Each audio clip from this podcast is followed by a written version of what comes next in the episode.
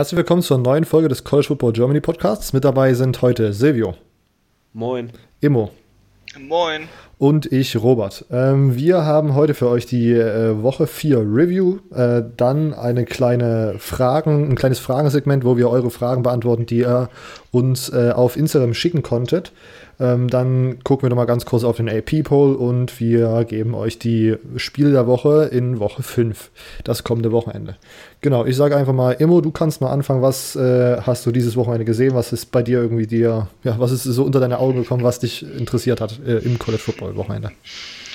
Äh, was ich gesehen habe, worüber ich reden möchte oder worüber ich nicht reden möchte. Du kannst anfangen, womit du möchtest. ähm, holla. Ja, ich habe so einiges natürlich. Äh, ich fange einfach mal damit an, äh, was ich gecallt habe, was denn so richtig äh, gewesen ist. Das war zumindest, äh, dass, dass die UCF Knights mal verlieren. Hm. Ähm, äh, lang lang hat es gedauert, äh, dann ist es eingetreten, ja, ähm, UCF hat gegen Pittsburgh verloren. Ähm, bis zum Ende ein spannendes Spiel. Ich meine, so erst, erst geht's gut los. Ich meine, Pittsburgh 21 Punkte, dann lassen sie auf einmal UCF ganz stark an sich rankommen, überholen und dann in der letzten Minute doch noch das Ding fertig machen. Ähm, das war schon, schon sehr interessant. Das war, ähm, ja, ein, ein, schönes Spiel war das. Hat mir Spaß gemacht zuzugucken, trotz allem. Ähm, die, ja, die Defense von, von Pittsburgh halt anfangs stark, ne, dieses das, was ich schon gesagt habe, also auch die letzten Male halt diese, diese starke Defensive Line up front und dann äh, hat dann UCF doch erstmal den Weg gefunden und dann am Ende packt er noch Pittsburgh so ein Ding aus der Zauberkiste aus, gibt das äh, sogenannte Pittsburgh Special, wie sie es alle in den USA jetzt getauft haben und machen das doch noch rein. Ähm, ja, das war für mich so mein äh, positives Highlight der College Football Woche. Okay, dann be bevor wir, wir müssen das Negative noch so ein bisschen rauszögern, äh, weil darauf warten natürlich alle. Äh, dann gebe ich jetzt erstmal an Silvio und frage den, was er so dieses Wochenende mitbekommen hat. Ja, ich glaube, ich glaub, das Spiel, das über das die ganze College Football Welt eigentlich so redet, war halt ähm, Washington State gegen UCLA. Ja. Kom komplett, komplett verrücktes Ding. Also erstmal UCLA gewinnt, man hätte es nicht geglaubt. Letzte Woche habe ich noch gesagt, dass die dass die Wahrscheinlichkeit von einer sieglosen Saison ganz hoch sei. Äh, passiert jetzt natürlich nicht. Ähm, für jeden Liebhaber von Defense natürlich das, falsche Spiel, sage ich mal. Also das war oh, defensiv natürlich eine ganz üble Angelegenheit, wie man es halt von, von diesen Air Raid Offense, zumindest von Washington State, kennt. Es war eher so ein, also wenn man das Ergebnis sieht, also wenn ich das Ergebnis sehen würde und keine Teams dazu, sehen wird und man würde mich fragen, aus welcher Conference das wäre, würde ich wahrscheinlich direkt Big 12 sagen. Aber es, also ich muss sagen, mir hat das Spiel sehr gut gefallen. Ich mag viel Offense. Anthony Gordon, der Quarterback von Washington State, hat für neun Touchdowns geworfen und hat trotzdem verloren. Ähm, 570 Passing Yards, aber auch Dorian Thompson Robinson von UCLA war eigentlich echt top. Fünf Passing Touchdowns, da kann man schon sagen, nur fünf Passing Touchdowns. Äh, dazu aber noch zwei ähm, Rushing Touchdowns zu einer Interception. War so eine kleine Coming-out-Party vielleicht für ihn. War ja immer so ein bisschen, also war ja hoch recruited, aber dann doch die letzte, das letzte Jahr zumindest so ein bisschen geschwächelt, würde ich mal sagen. Also ich mhm. fand, fand, dass zumindest viele auch so gesehen haben, dass er definitiv, definitiv unter seinen Erwartungen geblieben ist. Ähm, ja. ja äh, also Spiel, wer es nicht gesehen hat, sollte es definitiv nachholen. Ähm, weil UCLA war ja im dritten Quarter noch, wie viel? 31 Punkte hinten? Ja, also es, ich, es gab auf jeden Fall, genau, 17 zu 49 den Vorsprung. Ja, im dritten Quarter. Ich, hab, ich bin morgens aufgewacht, muss ich sagen. Ich bin eingepennt und dann das Spiel läuft ja zur perfekten Uhrzeit für uns. Ähm, da habe ich, hab ich mir einen Kaffee geholt, da habe ich mal Spielstand geschaut, dachte, okay, ja, sieht aus, wie ich es erwartet habe. UCLA halt unter aller Sau sage ich jetzt mal auf gut Oberschwäbisch. Ähm, und dann gucke ich, habe ich das Spiel erstmal nicht angeschaltet, habe erstmal Zeilen gelesen und so. Und dann gucke ich. Äh,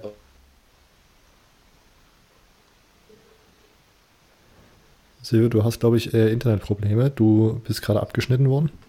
Okay. Hört, hört ihr mich wieder? Jetzt hört man dich wieder, ja. Ja. Okay, wo, wo soll ich wieder anfangen? Äh, du hast das nicht angeguckt, weil äh, UCLA unter aller Sau war. Du hast gerade die Zeitung gelesen. Ja. Ähm, ja, ich dachte, dass es mir halt nicht anschauen sollte, weil ja, es war eigentlich für mich sowieso schon entschieden. Und dann dachte ich, gucke ich mal nochmal in Gamecast rein und dann auf einmal war es irgendwie nur noch 10 oder 14 Punkte Abstand und dann, dann dachte ich, ach komm, das muss ich doch einmal einschalten und dann ging es wirklich im vierten Quarter noch hin und her, äh, Führungswechsel nach Führungswechsel und dann hat UCLA am Ende doch noch gewinnen können. Ähm, bisschen schade für mich, ich habe echt gehofft, dass äh, Washington State vielleicht dieses Jahr ganz, ganz oben mitspielt. Mike Leach, ja. Robert, ich weiß deiner auch, äh, so der Lieblingscoach eigentlich.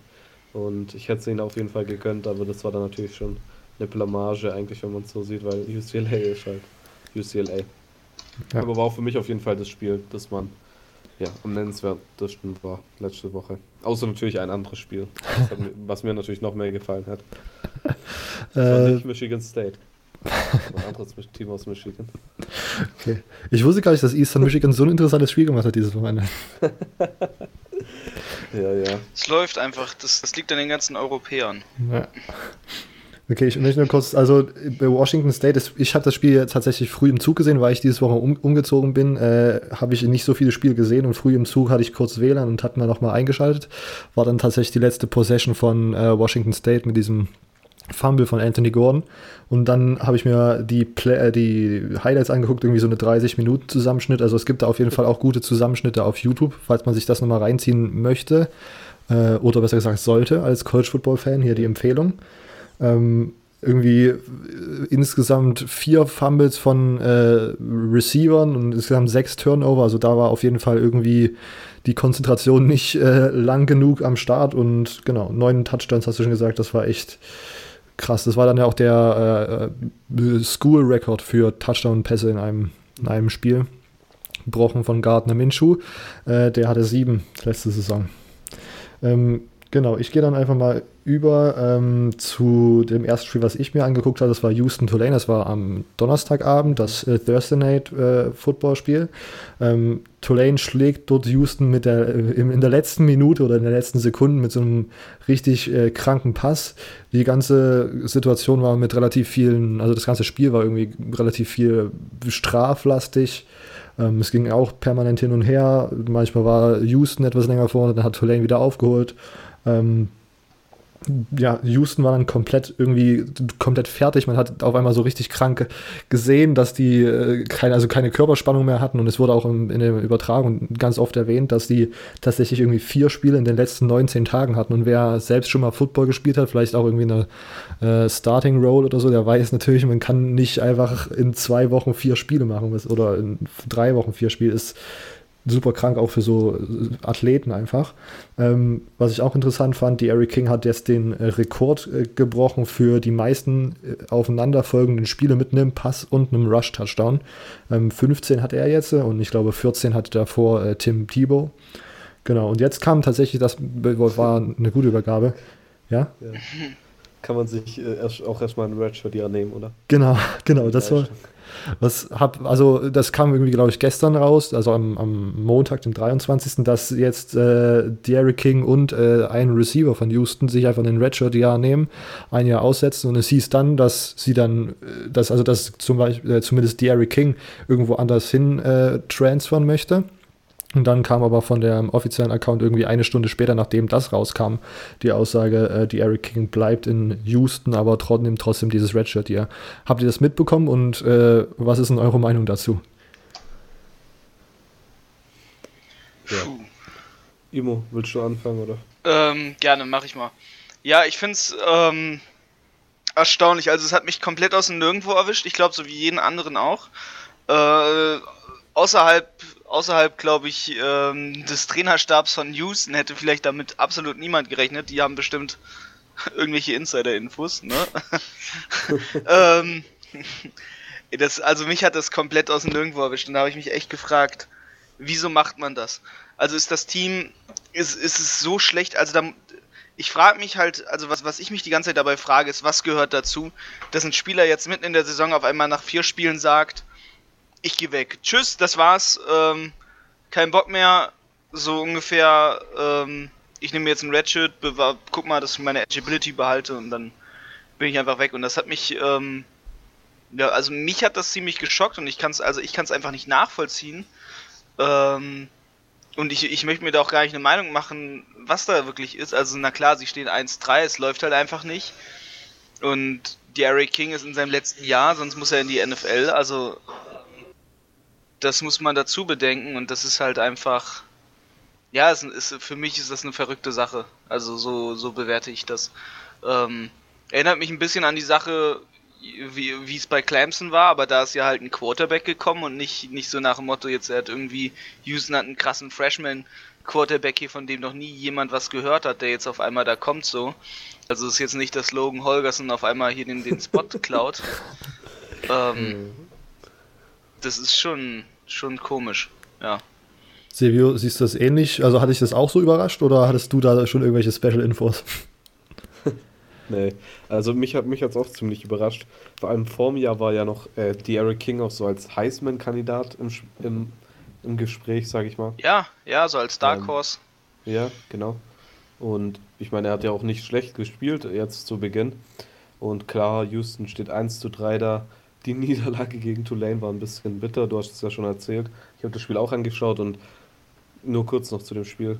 Ähm, ich fand dieses, diese beiden letzten Plays so geil. Dieser, sie gehen in die Victory Formation, um, wie war es, in die Overtime zu gehen. Ja, und, genau. Ja, und daraus laufen sie in den Trick-Play und das setzt dann diesen Touchdown-Wurf ja, vor, sage ich mal. Aber das mit Derek King, äh, vor allem, ich finde es irgendwie so komisch, er, dass er dann zurückkommen will hm. zu Houston. Ich meine, wäre es jetzt so, äh, dass Dana Holgerson da seit drei Jahren wäre und man weiß jetzt ja 1-3, wenn es nicht sofort besser wird, fliegt er raus und er kommt halt mit dem Coach nicht aus und sagt, ja, ich setze aus, aber ich will an der Universität bleiben.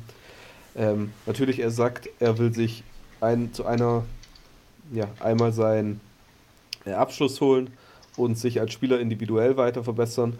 Wahrscheinlich, weil er denkt, dass er keine Chance in der NFL hätte aktuell und sich so halt eine erarbeiten will.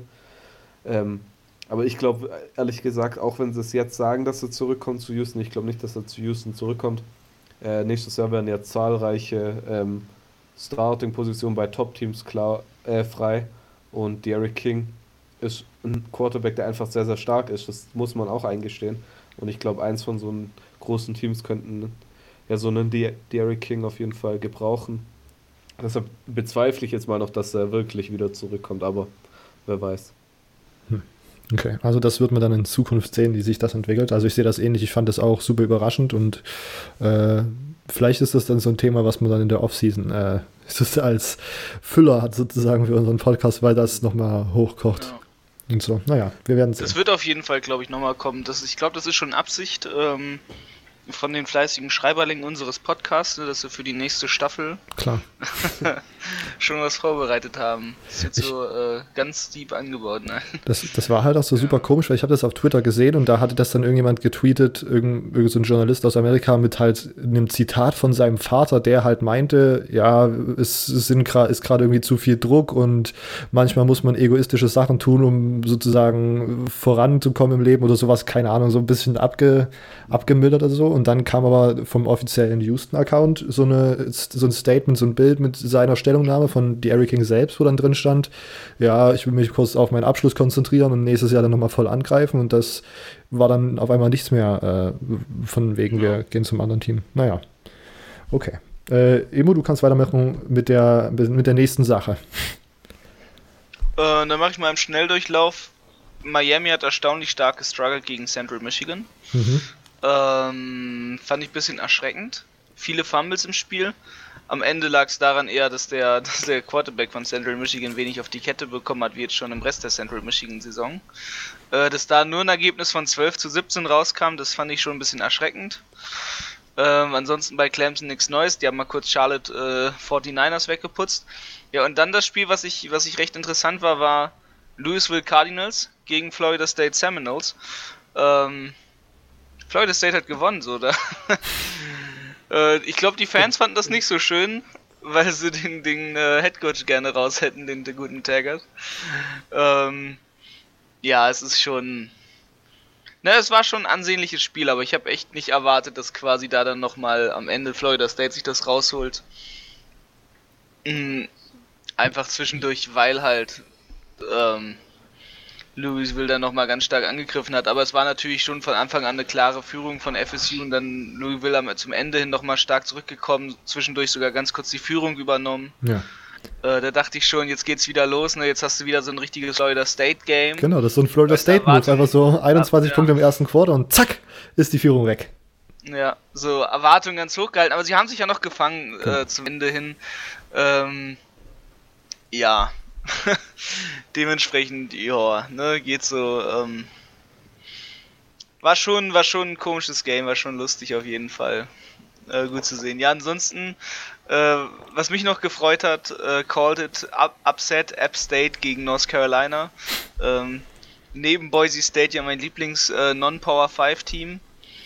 Äh, die, die guten App State. Äh, ja, die haben North Carolina abgesnackt. Einfach indem sie die erste Halbzeit besser gespielt haben. Ähm, ja, und übrigens, die, die mit erwähnten Boise State haben durch die äh, Niederlage eines Teams äh, jetzt übrigens die all, beste All-Winning Percentage. Äh, so noch dazu. so beiläufig neben App State. Ja, ansonsten App State halt einfach sauber gemacht. Die sind ja dafür bekannt, auch mal gegen Power 5 Team gewinnen zu können, so wie Boise. Okay. Ähm, gut, Immo hat immer noch die. Das ist die, die ACC. Okay, Ja. Immo hat jeder so ein bisschen die, die, Alles fertig damit. das, das heiße Feuer so ein bisschen umgangen, was gleich noch kommt. Silvio, dann du mit deinem zweiten Take. Ja, sollen wir den groß, ja, hier mal den Elefanten im Raum mal aus dem Weg schaffen. Nee, nee, das, das ist nicht deine Konferenz. kusch, kusch. Doch, ich, ich bring's jetzt ins Spiel. Okay. Timo hat gesagt, App State ist bekannt, mal ein Power 5 Team rauszuhauen. Ihr bekanntester Sieg gegen ein Power 5 Team ist wohl gegen, ja, das eine blaue Team, blau-gelbe Team da aus, aus Ann Arbor, Michigan. Achso, ich dachte Pittsburgh. Und, Auch blau-gelb. und, und jetzt, jetzt hat äh, Michigan mal wieder verloren. Ähm, war, war eine Freude bei mir im Haushalt. Ähm, vor allem, Im ganzen dann das- Haushalt. Ja, im ganzen Haushalt. Meine ganze Familie war da. Hat sich gefreut.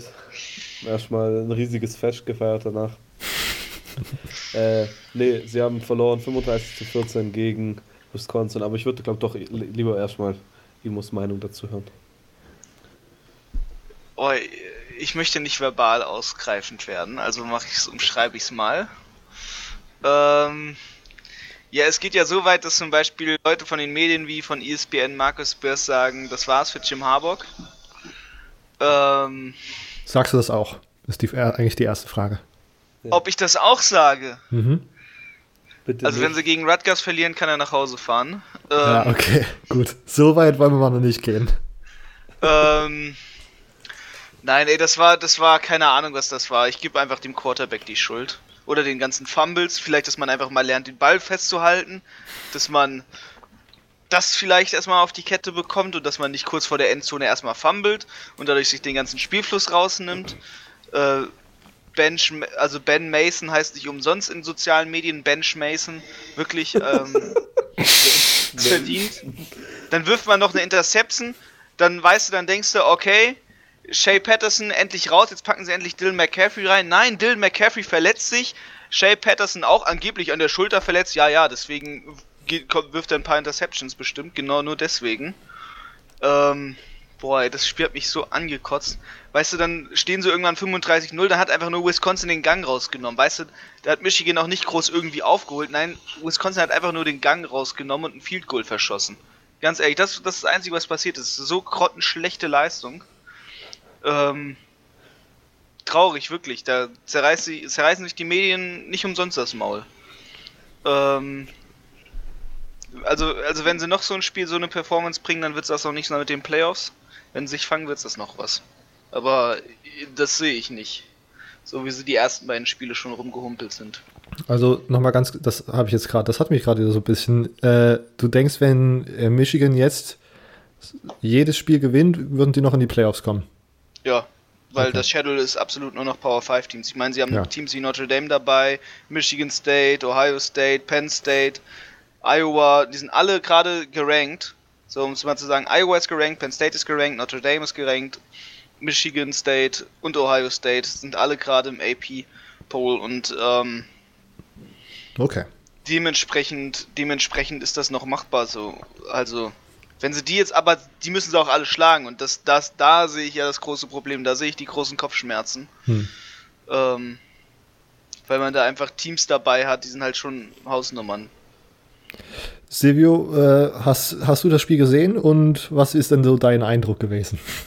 Ja, ja, ich, ich habe mir das Spiel natürlich, spätestens als ich den Stand von, was was, ich glaube, 28-0 gesehen habe, dachte ich, oh Gott, da muss ich glaube doch mal lieber einschalten.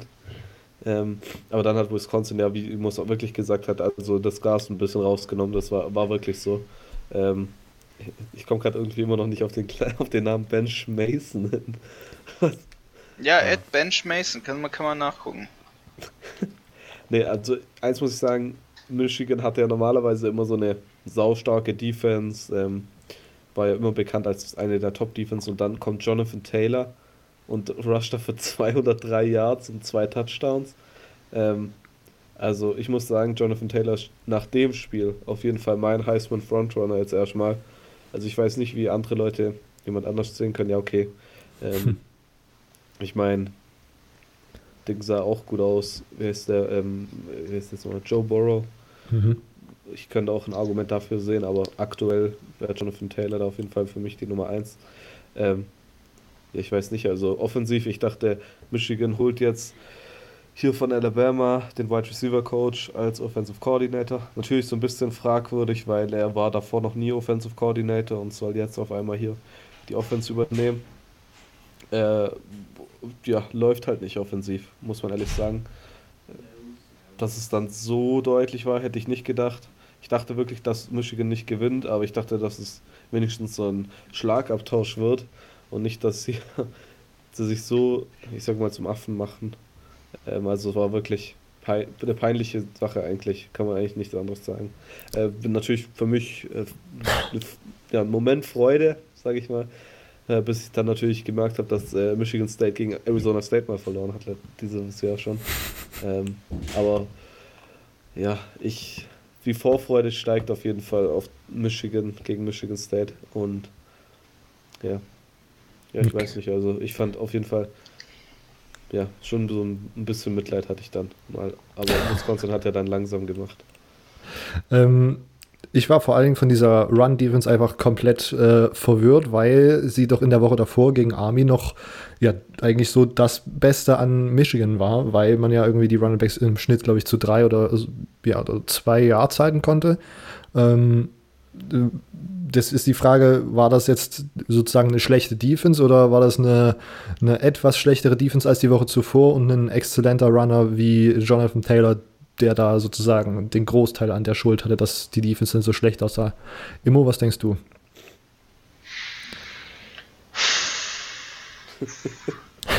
Ja, wem will man die Schuld geben? Eigentlich allen, ne? Quarterback also, also am Running Back liegt es nicht. Es liegt eigentlich eher, eher am Quarterback. Also, also der, der Running Back, der Halfback, Zach Charbonnet, der macht nicht die, die Probleme. Ähm, die anderen machen einem das Kopfzerbrechen. Nee, ich meine, ich meine es jetzt andersrum. War, war äh, Jonathan Taylor so gut, dass die Defense so schlecht aussah, oder war die Defense einfach schlecht? Ach so, die Defense war einfach schlecht, ganz ehrlich. Hätten sie Julius Welchow auch mal endlich mal reinstellen können. äh, das war, das war grauenhaft, wirklich. Also wenn du sowas nicht, nicht auf die Kette kriegst. Du weißt, du, du spielst gegen ein Team, das einen der besten Running Backs überhaupt im College Football aktuell hat. So ganz klar meiner Meinung nach, Taylor ist wirklich eine absolute Maschine. Und da, da muss man sich doch drauf einstellen. Da musst du doch die Wochen vor dem Spiel eigentlich schon drauf hinarbeiten. Vor allem, wenn du halt zwei lapidare Gegner quasi eigentlich im Vorfeld hast dann kannst du dich doch super darauf vorbereiten, genau diesen Typen Stein in den Weg zu legen. Und ähm, ja, das hat gar nicht funktioniert. So, äh, gar nicht. Ja. Ich äh, möchte mal Aber das. Ja? Die Line ist dieses Jahr auch meiner Meinung nach nicht so stark wie letztes Jahr.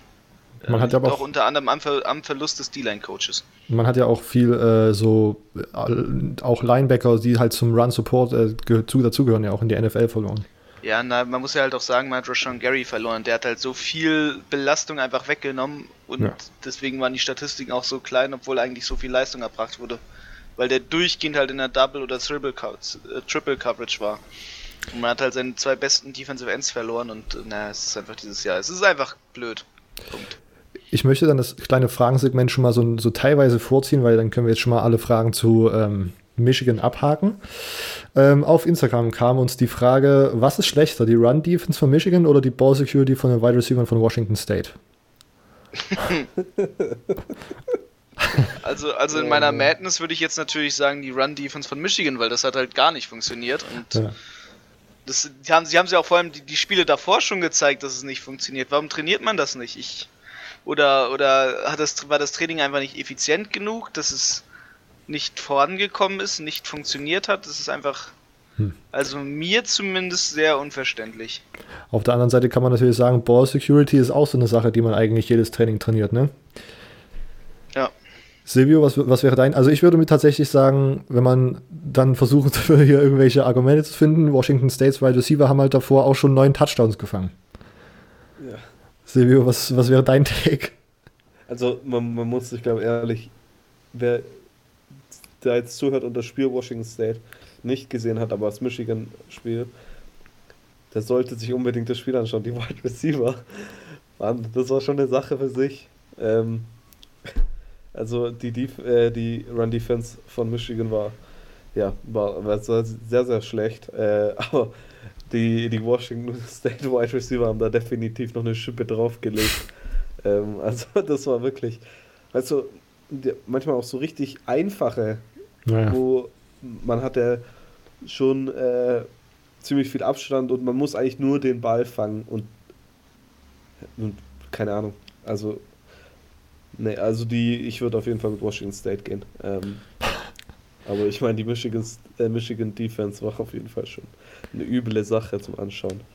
Okay, äh, nächste Frage. Wie lange bleibt Michigan in den äh, Top 25? Ist vielleicht so ein bisschen hat so ein Hot-Take-Potenzial, dass die aus den Top 25 rausfallen. Aber wenn man sich den Schedule anschaut, Immo hat es gerade gesagt, man hat noch viele ähm, Big Ten-Gegner, die ja immer schwierig sind, äh, dieses Spiel. Iowa hat man noch, Penn State hat man Notre Dame, Maryland ist dieses Jahr gefährlich, manchmal Michigan State hat man noch und Ohio State. Und man könnte da den ein oder anderen Loss, vielleicht könnte man sogar auf vier im Endeffekt kommen. Äh, Immo, was denkst du, könnte, also wie, wie groß siehst du das Risiko, dass Michigan aus den Top 25 rausfällt? Oh. ähm, ich sehe es, wenn es so weitergeht mit der Run-Defense, sehe ich ein, zwei weitere Niederlagen ähm, gegen Teams in der Big Ten. Mhm. Ähm, und dann, glaube ich, droppen sie raus, dann droppen sie so auf 26 oder so und dann können sich wieder alle äh, schön drüber lustig machen, dass Michigan rausgetroppt ist, obwohl es vorher ein Playoff-Kandidat war. Ähm, ja, so sehe ich das halt. Also es, es bestehen halt, also es, es gibt halt insbesondere zwei, zwei, drei Spiele, wo halt eine starke Gefahr darauf läuft, dass man verlieren könnte. Mhm. Ähm, ohne jetzt mal die Spiele zu nennen und ähm, also jetzt ganz äh, neutral gesehen und nicht aus der Fanbrille heraus, gibt's halt, gibt's halt wirklich so zwei, drei Spiele, wo halt wirklich eine starke Chance ist zu verlieren. Und wenn man genau die, davon ein, also zwei Spiele von diesen drei Spielen, die man nicht verlieren sollte, verliert, dann droppen sie, glaube ich, meiner Meinung nach raus, weil es dann einfach leistungstechnisch ein Ding ist, ähm, wo die Leute dann noch sagen, es gibt, komm, es gibt genug andere Teams, ähm, und das ist dann einfach so eine Sache, da haben die dann auch nicht mehr das Anspruchsrecht dafür. Und, ähm, oder man landet halt am Ende auf, der, auf Platz 25, aber so ganz, glaube ich, also aus der anderen Seite heraus gesehen, glaube ich ganz wenig, dass sie, dass sie am Ende aus dem Ranking aber rausdroppen. Okay. Äh, Silvio, du äh, prediktest ja wahrscheinlich zumindest noch eine Niederlage oder würdest du dann noch höher gehen? Over, under? 16.11. Äh, Hagels im Big House. Äh, nee, ich mein, muss jetzt mal wirklich neutral die Sache anschauen. Äh, Rutgers soll, sollten sie besiegen, also werden sie besiegen, sage ich jetzt mal. Dadurch werden sie aber nicht hochkommen in den Rankings, vielleicht ja. ein, zwei Plätze, ähm, je nachdem, was drüber passiert. Ähm, und dann spielen sie schon gegen Iowa. Iowa ist aktuell Nummer 14 und sehr, sehr stark. Und sie, ja, sie spielen daheim, aber das könnte durchaus so ein Spiel werden, das sie verlieren. Und wenn sie das verlieren, werden sie wahrscheinlich noch nicht aus den Top 25 rausfallen, je nachdem, wie deutlich es werden würde.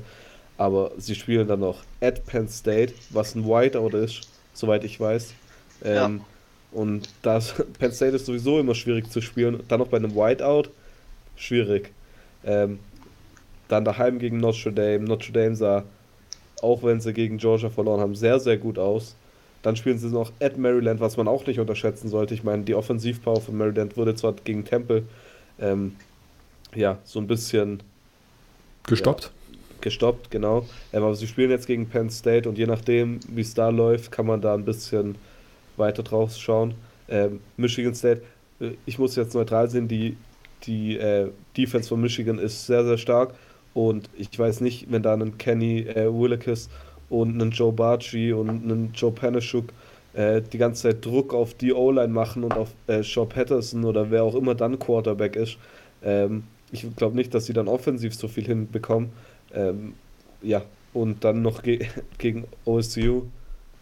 Also, ich weiß nicht, ihr habt ja vor dem Jahr noch gesagt, äh, Michigan ja, kommt gut in die Playoffs und gewinnt die Big Ten, aber so wie Ohio State jetzt spielt und so wie Michigan äh, jetzt spielt, sehe ich keinen Weg, wie Michigan das Spiel gewinnen sollte.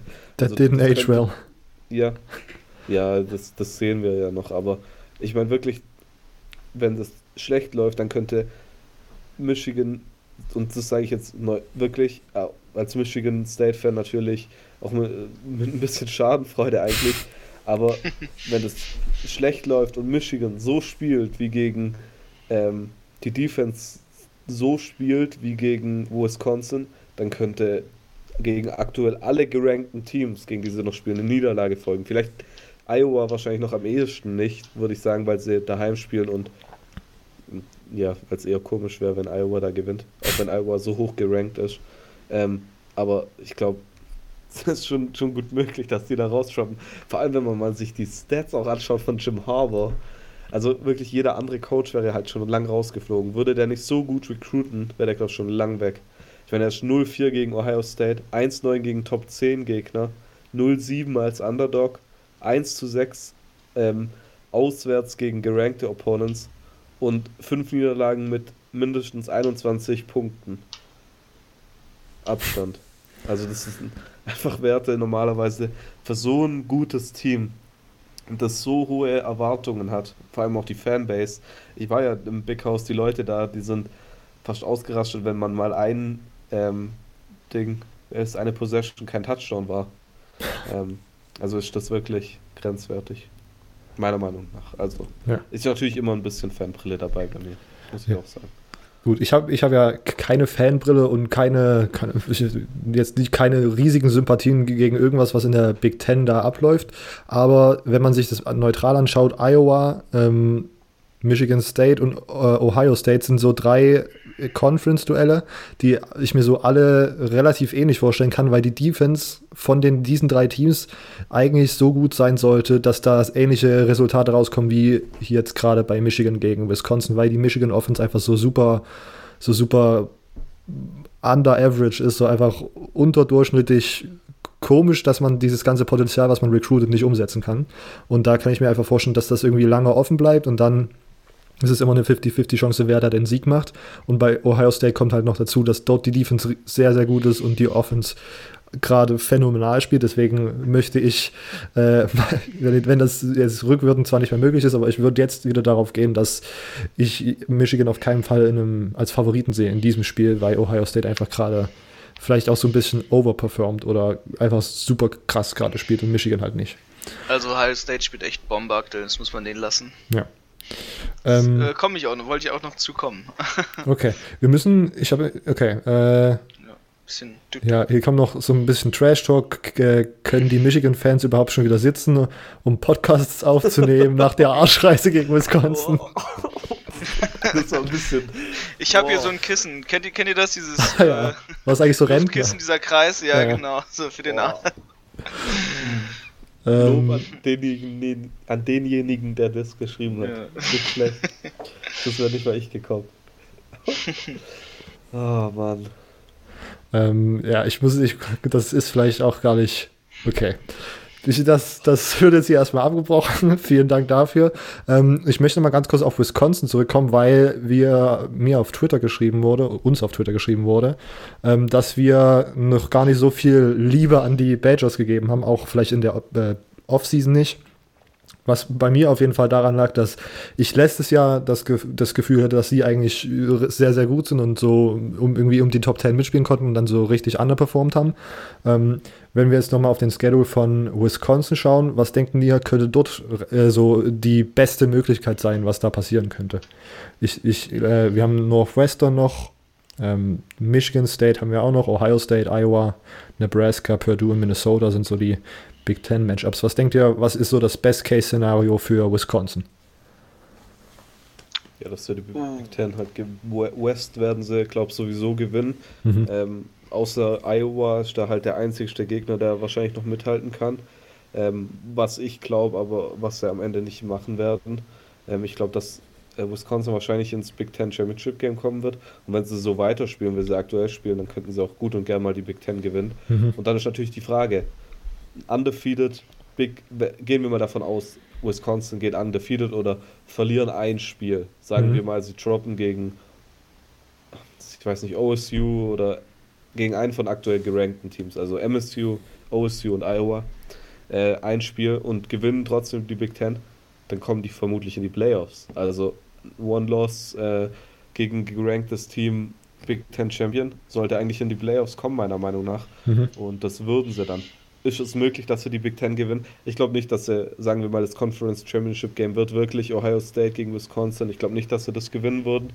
Ähm, zum aktuellen Zeitpunkt, ich meine, das kann man jetzt ja immer noch schwierig sagen. Wir haben September und bis dahin dauert es noch ein bisschen, bis äh, Dezember. Ähm, aber ich meine, Sky is the limit, würde ich aktuell sagen. Ähm, und noch, nur noch kurz, warum wir vor dem Jahr, warum ich äh, zumindest nicht so viel, nicht so viel von denen gehalten habe. Also ich dachte nicht, dass sie jetzt um die Big Ten vielleicht mitspielen.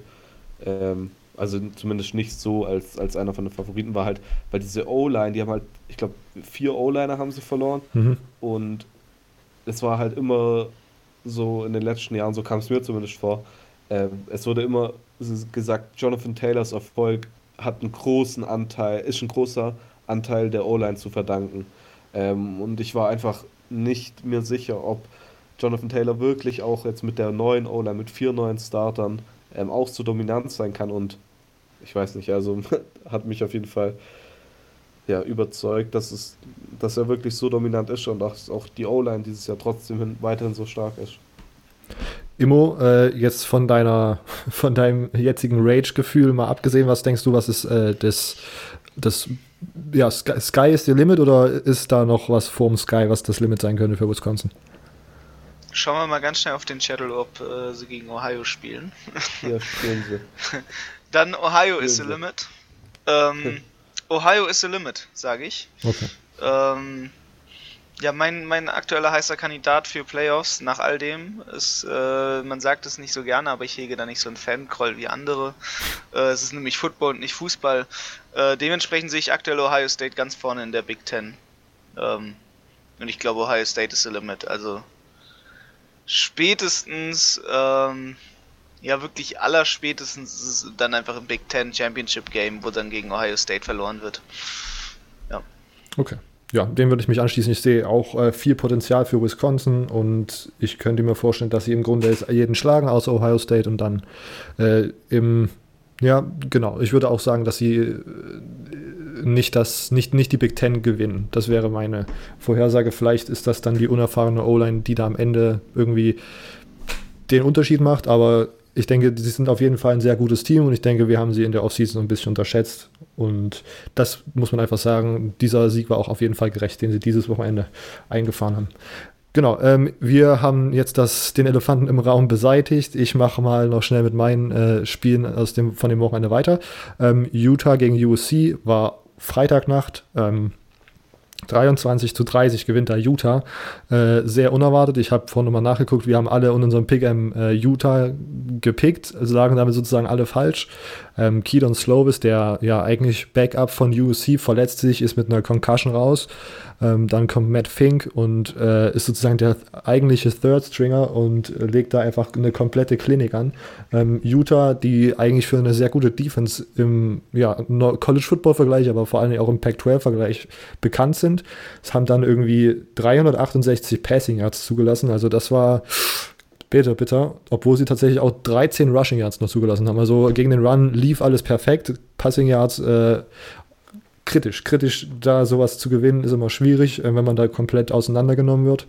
Ähm, ja, und dann verliert man 23 zu 30 gegen USC. Äh, dann anschließend noch äh, zwei, äh, noch eine kleine Story, die ich dieses Wochenende mitgenommen habe. Ähm, Gardner Minshew hat sein Starting-Debüt in, in, der NFL gegeben bei den Jacksonville Jaguars.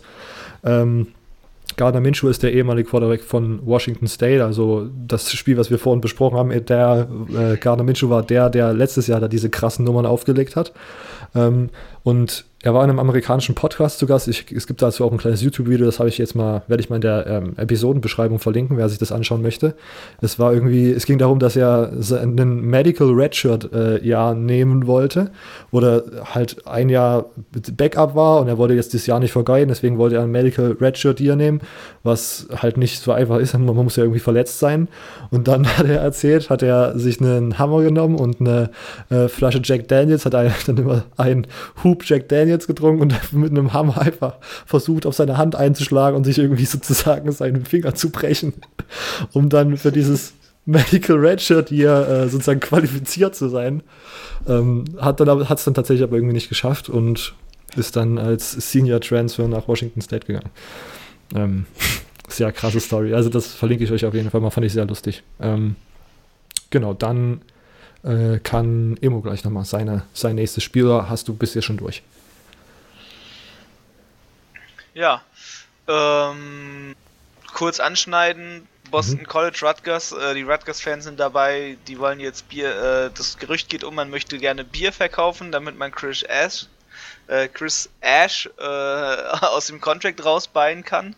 Ja, es wird ja regelrecht in ganz vielen Colleges jetzt der Bierverkauf äh, erlaubt, auch bei Rutgers so. Äh, man sagt, man tut es deswegen, weil man gerne den Headcoach rauskaufen möchte aus dem Contract damit äh, Make Rutgers Great Again.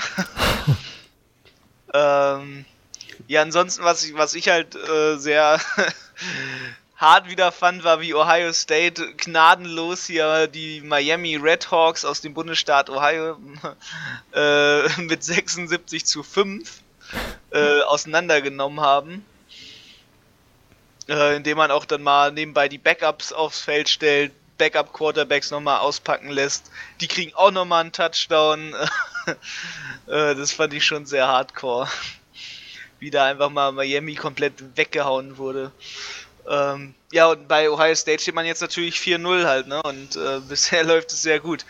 Ja, welches Spiel ich ansonsten noch ähm, geguckt habe, was mich sehr interessiert hat, war Nebraska gegen Illinois. Ähm, einfach weil von Nebraskas Seite aus eine sehr starke Performance äh, kam während bei Illinois das nicht so recht in Fahrt kommen wollte. Ähm, am Ende lag es vor allem an Illinois Run Game, äh, dass man nicht so eine, ja, nicht so eine peinliche Niederlage bekommen hat. Denn im Passing Game zum Beispiel von Illinois lief gar nichts. Äh, kann man jetzt entweder auf die, auf die Nebraska Pass Defense spielen, das ist Nebraska die neue DBU.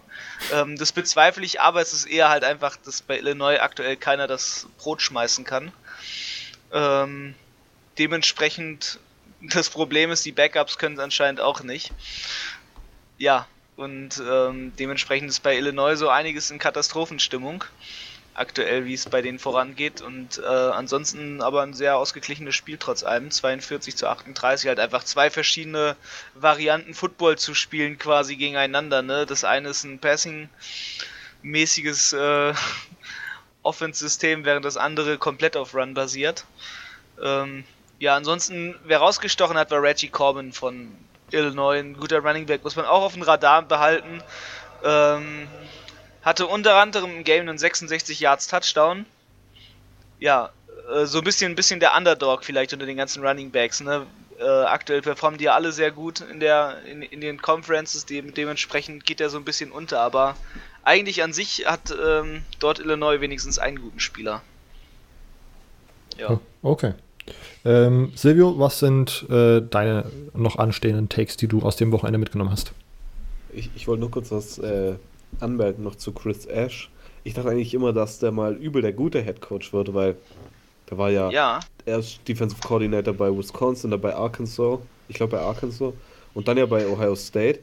Und dann ist der, der zu Rutgers gegangen und Rutgers war ja damals schon beschissen, wenn man es richtig sagt. Rutgers und, war damals und, schon Kansas. Ja, ja, ja. Äh, und er hat das die ja übernommen und ich glaube, das erste Jahr irgendwie 1-11 oder, oder 2-10 gegangen. Und dann im Jahr danach hat er, glaube ich, schon vier Siege, schon vier Siege geholt, in Anführungszeichen. Und dann ging es ja wieder, dann dachte man, okay, das ist jetzt halt eine stetige Kurve nach oben. Und dann auf einmal, letztes Jahr haben sie, glaube ich, einen Sieg ja geholt. Und also wirklich ein bisschen so eine Enttäuschung. Und ich, ich glaube immer noch, dass er irgendwann mal Erfolg haben wird als Head Coach oder so. Ähm, aber es gibt ja ab und zu diese Coaches, die einfach nur gute Koordinator sind. Äh, und vielleicht ist er so einer. Nur so als kleine Anmerkung noch. Ähm, auf jeden Fall würde ich ihn immer noch als, als äh, wahrscheinlich Head-Coaching-Job bei irgendwelchen anderen, ähm, als anderes Team wahrscheinlich, ja, wahrscheinlich nicht als meine erste Wahl, aber als eine Wahl, ähm, ja, ich weiß gar nicht, wie ich sagen soll. Wahrscheinlich wäre er trotzdem bei mir auf dem Coaching-Zettel, wenn ich irgendwie einen Headcoach suchen würde. Ähm, ja. Ich glaube einfach, dass Rutgers einfach so schlecht ist und dass man da einfach kann der Coach noch so gut sein. Nick Saban kann den nicht mal zu fünf Siegen. Na, ich weiß nicht. Also ich finde, ich find, Rutgers hat halt mega das Potenzial eigentlich an sich als College. Äh, von den Anlagen, von der Umgebung, man ist nah an New York dran, man könnte da eigentlich ganz viel so abgrasen. Man hat einen Bundesstaat, der extrem heftig rekrutiert wird. Und ich sehe ja bei Chris, äh, bei, ja, bei, bei Chris Ash, Ash, ich krieg das Wort nicht richtig ausgesprochen, sorry. Ähm, bei, ja, bei, beim guten Ash, äh, sehe ich das Problem eher, dass der langsam eine Karriere als Wanderdüne macht, ähm, weil der so alle drei Jahre ungefähr den Job dann wechselt mhm. oder mal, mal das Team verlässt und ähm, das sehe ich jetzt langsam bei Rutgers auch. Also ich glaube, das ist so jemand, der dann halt, wie Silvio schon gesagt hat, wahrscheinlich als, als Coordinator eine gute Karriere macht, aber nicht als Head Coach. Ja. Äh, das Ding ist mit Rutgers, Rutgers ist ja vom, wirklich vom Studium her eine, so eine richt, richtige Top-Uni, also ja. In die Big Ten kommt man ja auch, also es gibt ja Konferenzen, die achten wirklich nur auf den Sport. Bei der Big Ten wird ja noch richtig auch auf die Universität geachtet. Ähm, und ich meine, egal, Rutgers ist halt wirklich, wenn man aufs Studium achtet, eine sehr, sehr gute Universität und da gehen auch sehr, sehr gute äh, Studenten hin oder halt Highschool-Schüler. Äh, aber es geht halt kein Footballspieler hin, weil das Programm halt mittlerweile so eine Lachnummer geworden ist. Ähm, ich meine, dann hat man so jemand wie Art Zitkowski als Quarterback, äh, über den wir uns ja letztes Jahr schon immer mal wieder lustig gemacht haben. Ähm, übrigens habt ihr das Video gesehen, wo Art Zitkowski äh, von seinem O-Liner den ja. ins Gesicht bekommt. das fand ich schon Hast sehr lustig. Hast du das auch gesehen, Robert? Ja, ja, mit der Überschrift, man, die können nicht mehr richtig jubeln. Und da schlägt er dem einfach straight ins Gesicht. Mann, ich fand so witzig, weiß, das hätte ich mir so letztes Jahr mal als Rutgers richtig schlecht war, vorgestellt, dass die einfach mal während dem Spiel Arzitkowski aufs Maul hauen. Arzitkowski hat doch, der hatte doch letztes Jahr, ich glaube, viermal so viele Interceptions wie Touchdowns. Ja, in dieser Dimension auf jeden Fall irgendwie. Ähm, irgendwas richtig Perverses. Ähm, also man, fand ich, fand ich witzig. Als ich das Video gesehen habe, dachte ich sofort, ha, die, die Spieler, die letztes Jahr wahrscheinlich äh, jetzt nicht mehr da sind, weil sie äh, ja, Senior waren und raus sind, dachten sich wahrscheinlich auch, Gott, hätten wir das mal nicht früher gemacht. ähm, ich meine, aber er war ja trotzdem nicht gut. Er hat ja trotzdem wieder zwei Interceptions geworfen. Ähm, ja, er hatte letztes Jahr vier Touchdowns und 18 Interceptions. Einfach nur krank. Und das ist ja wirklich sogar mehr als viermal. ja, gut, äh, ich mache mal schnell weiter mit meinem nächsten Spiel. Sonst über Rutgers können wir uns wahrscheinlich drei Stunden lang lustig machen. Ähm, ach so, noch was anderes, aber ich gucke im Winter äh, relativ häufig, ich weiß, viele Leute machen, ich mag halt Kampfsport und ich schaue dann ab und zu mal, wenn, wenn echt nichts im Fernsehen kommt, ähm, Wrestling an, College hm. NCAA Wrestling, also Ringen. Ähm, und da ist Rutgers eine mit Penn State ähm, eine von den Top-Universitäten. Also sie haben so ein, oh, wie, wie, ich weiß gar nicht mehr, wie der heißt gerade aktuell. Auf jeden Fall, da ist einer von denen in einer Gewichtsklasse auch National Champion geworden und die sind da immer relativ stark. Also in anderen Sportarten sind die schon gut. Ähm, das ist halt Football. Also, also der beste, den sie wohl anscheinend dieses Jahr haben, ist auch der beste Wrestling-Recruit, den sie haben. Ja. Äh, um mal die Dimension des, des Wrestling-Teams aufzu, aufzureichen. Äh, griechisches Ringen, ne? Für die Leute, die denken, ja. Smackdown. ähm, ja, auf jeden Fall ein Ding, die haben da auch immer, äh, kurz, jetzt kommen, sind wir komplett off topic, aber die haben so einen, der, den, wo ich gerade eben meinte, der da auch National Champion geworden ist, der ist schon Penn State gekommen und der kommt halt eigentlich aus New Jersey und der bringt da, füllt da halt übel die Hallen bei denen. Und dann haben die auch so ein äh, Ding gemacht, ein Wrestling im Footballstadion. Und ich glaube, da waren mehr Leute da als bei manchen Footballspielen. Also, Football ist da wirklich nicht so der Top-Sport. Gut, jetzt komme ich aber wirklich. Ähm, Cal Ole Miss war für mich ein Spiel, das ich sehr interessant fand, weil Cal nach dem Upset von ähm, Washington und auch davor schon habe ich ja jetzt häufig gesagt, die Defense von Cal ist top. Ähm, und dann war ich vor der, ähm, vor der Woche, bevor, also vor Samstag, ähm, habe ich halt die Spiele immer durchgeschaut und ich schaue dann mal das Spread an, wer halt Favorit ist, einfach so als Einordnung.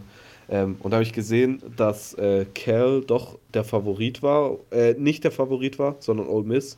Ähm, und da war ich schon, dachte schon, hä, wie kann Ole Miss da Favorit sein, bei, zwar nur bei drei Punkten, aber äh, ja, Ole Miss hat auch dieses Jahr schon gut gespielt, aber ich dachte, hä, warum Cal? Ich meine, Cal war ja auch gerankt als Nummer 23 Team Club ähm, und Cal hat es dann auch wirklich gewonnen ähm, und das Ende hätte nicht interessanter sein können.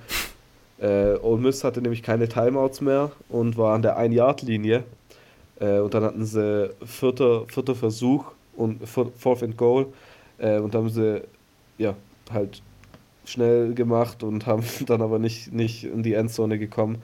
Ähm, das Spiel ist dann der Ein-Yard-Linie geändert. Ich meine, der Endstand war 28 zu 20, also ähm, Ole Miss hätte dann auch noch die ähm, Ding machen sollen. Two-Point-Conversion. Äh, Two-Point-Conversion, ja.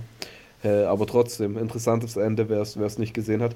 Und dann noch kurz eine Performance, die ich äh, nennen will. Das wäre dann eigentlich schon auch alles von mir schon fast äh, wäre Joe Burrow. Sie haben, LSU hat gegen Vanderbilt gespielt. Vanderbilt steht mittlerweile 0-3 und ja, keiner Fall, keinesfalls ein gutes Team. Aber Joe Burrow hat trotzdem für fast 400 Yards geworfen und sechs Touchdowns und ich glaube keine Interception, was natürlich immer wichtig ist. Und Joe Burrow macht sich so, was vor mir wahrscheinlich keiner gedacht hätte, immer so mehr langsam in die, in die Heisman-Ding rein, Konversion rein. Konversation, nicht Konversion. Ähm, ja. Und was, was ich sehr interessant finde, also als er, er damals sich zu, da so. ja genau, der kommt einfach aus dem Nichts so. Ähm, als er damals von Ohio State zu LSU getransfert ist, dachte ich niemals, dass das mal die Dimension annehmen wird. Ähm, und ich glaube, einen großen Anteil hat da wirklich auch äh, Joe Brady, kann ich immer noch sagen, der Offensive, äh, nicht Offensive Coordinator, ähm, Passing Game Coordinator schon, ähm, der von den Saints gekommen ist. Äh, also finde ich auf jeden Fall top. Ich bin echt mal gespannt, wo Joe Burrow dann am Ende im Heisman-Ranking abschließt und vor allem wie die Saison halt noch für ihn weiter verläuft und ob er am Ende dann einer von den drei ähm, Spieler ist, die in, in, New York sitzen werden bei der Heisman-Übergabe. Ja, ähm, auf jeden Fall spannend, was und ich finde auch nochmal spannend zu sehen, wie es dann eigentlich aussieht, so wirklich gegen richtig elitäre Defenses, weil man hat es jetzt bis jetzt gegen Texas gesehen und in dem, äh, ja, in dem Schedule, den sie bis jetzt gespielt haben, war das wahrscheinlich auf jeden Fall die beste Defense, aber so nochmal rausgelöst gesehen ist es halt immer noch eine Pac-12, äh, eine Quatsch, eine Big 12 Defense mit sehr unerfahrenen Cornerbacks, mit einem sehr unerfahrenen äh, Defensive Backfield. Ähm, also, wie gesagt, ich freue mich auf ein Spiel, wenn es mal gegen einen SEC-Gegner geht, der auch eine Defense hat, wo man sich sagt, da kann man sehen, wie gut ähm, jetzt das offensive System und Joel Borry von äh, LSU ist. Ja, ähm, aber jetzt spielen sie ja in den nächsten fünf Spielen, sind gegen Nummer 9 Florida, auf das wirst du dich wahrscheinlich schon sehr, sehr, sehr freuen, Nummer 7 Auburn und Nummer 2 Alabama. Ich meine, wenn er da die Leistung weiter hochhält, dann weiß ich nicht, wie Leute ihn ja. auch nicht als Heisman-Kandidaten sehen werden. Aber ich, ich bin auf jeden Fall gespannt, was sie da reißen. Und vor allem, ich meine, das sind einfach Spiele, in denen können dann wirklich auch entscheiden, ob LSU nicht vielleicht in die Playoffs kommt. Mhm. Was nochmal, also ich glaube, das wird dieses Jahr mit den Playoffs richtig interessant. Ich, ich freue mich schon über Sehr, sehr spannend, ja. Oktober, äh, Ende Oktober, Anfang November, da wird es nämlich heiß. Heiß wird es da. okay. ähm, ich finde, das ist immer ja. so, eine, so eine schöne Zeit vom Jahr. Wo, das das stimmt. Dann, ich finde ich find das einfach auch ich weiß nicht, immer geiler als, als NFL. Ich weiß nicht, weil es, du hast halt nur diese vier Teams und die in die Playoffs kommen und immer, ja, ich weiß nicht. Also, wenn, wenn, für Leute das das erste College Football Winter ist, sage ich mal, seid gespannt. Wird, wird schick. Freut euch, genau. Ähm, meine äh, letzten beiden Spiele, ich möchte als erstes kurz zu Georgia Notre Dame sagen, das hat bis jetzt keiner angesprochen, weil aus zeitlichen Problemen dieses Wochenende hatte irgendwie keiner das dann in sein Schedule reingedrückt bekommen.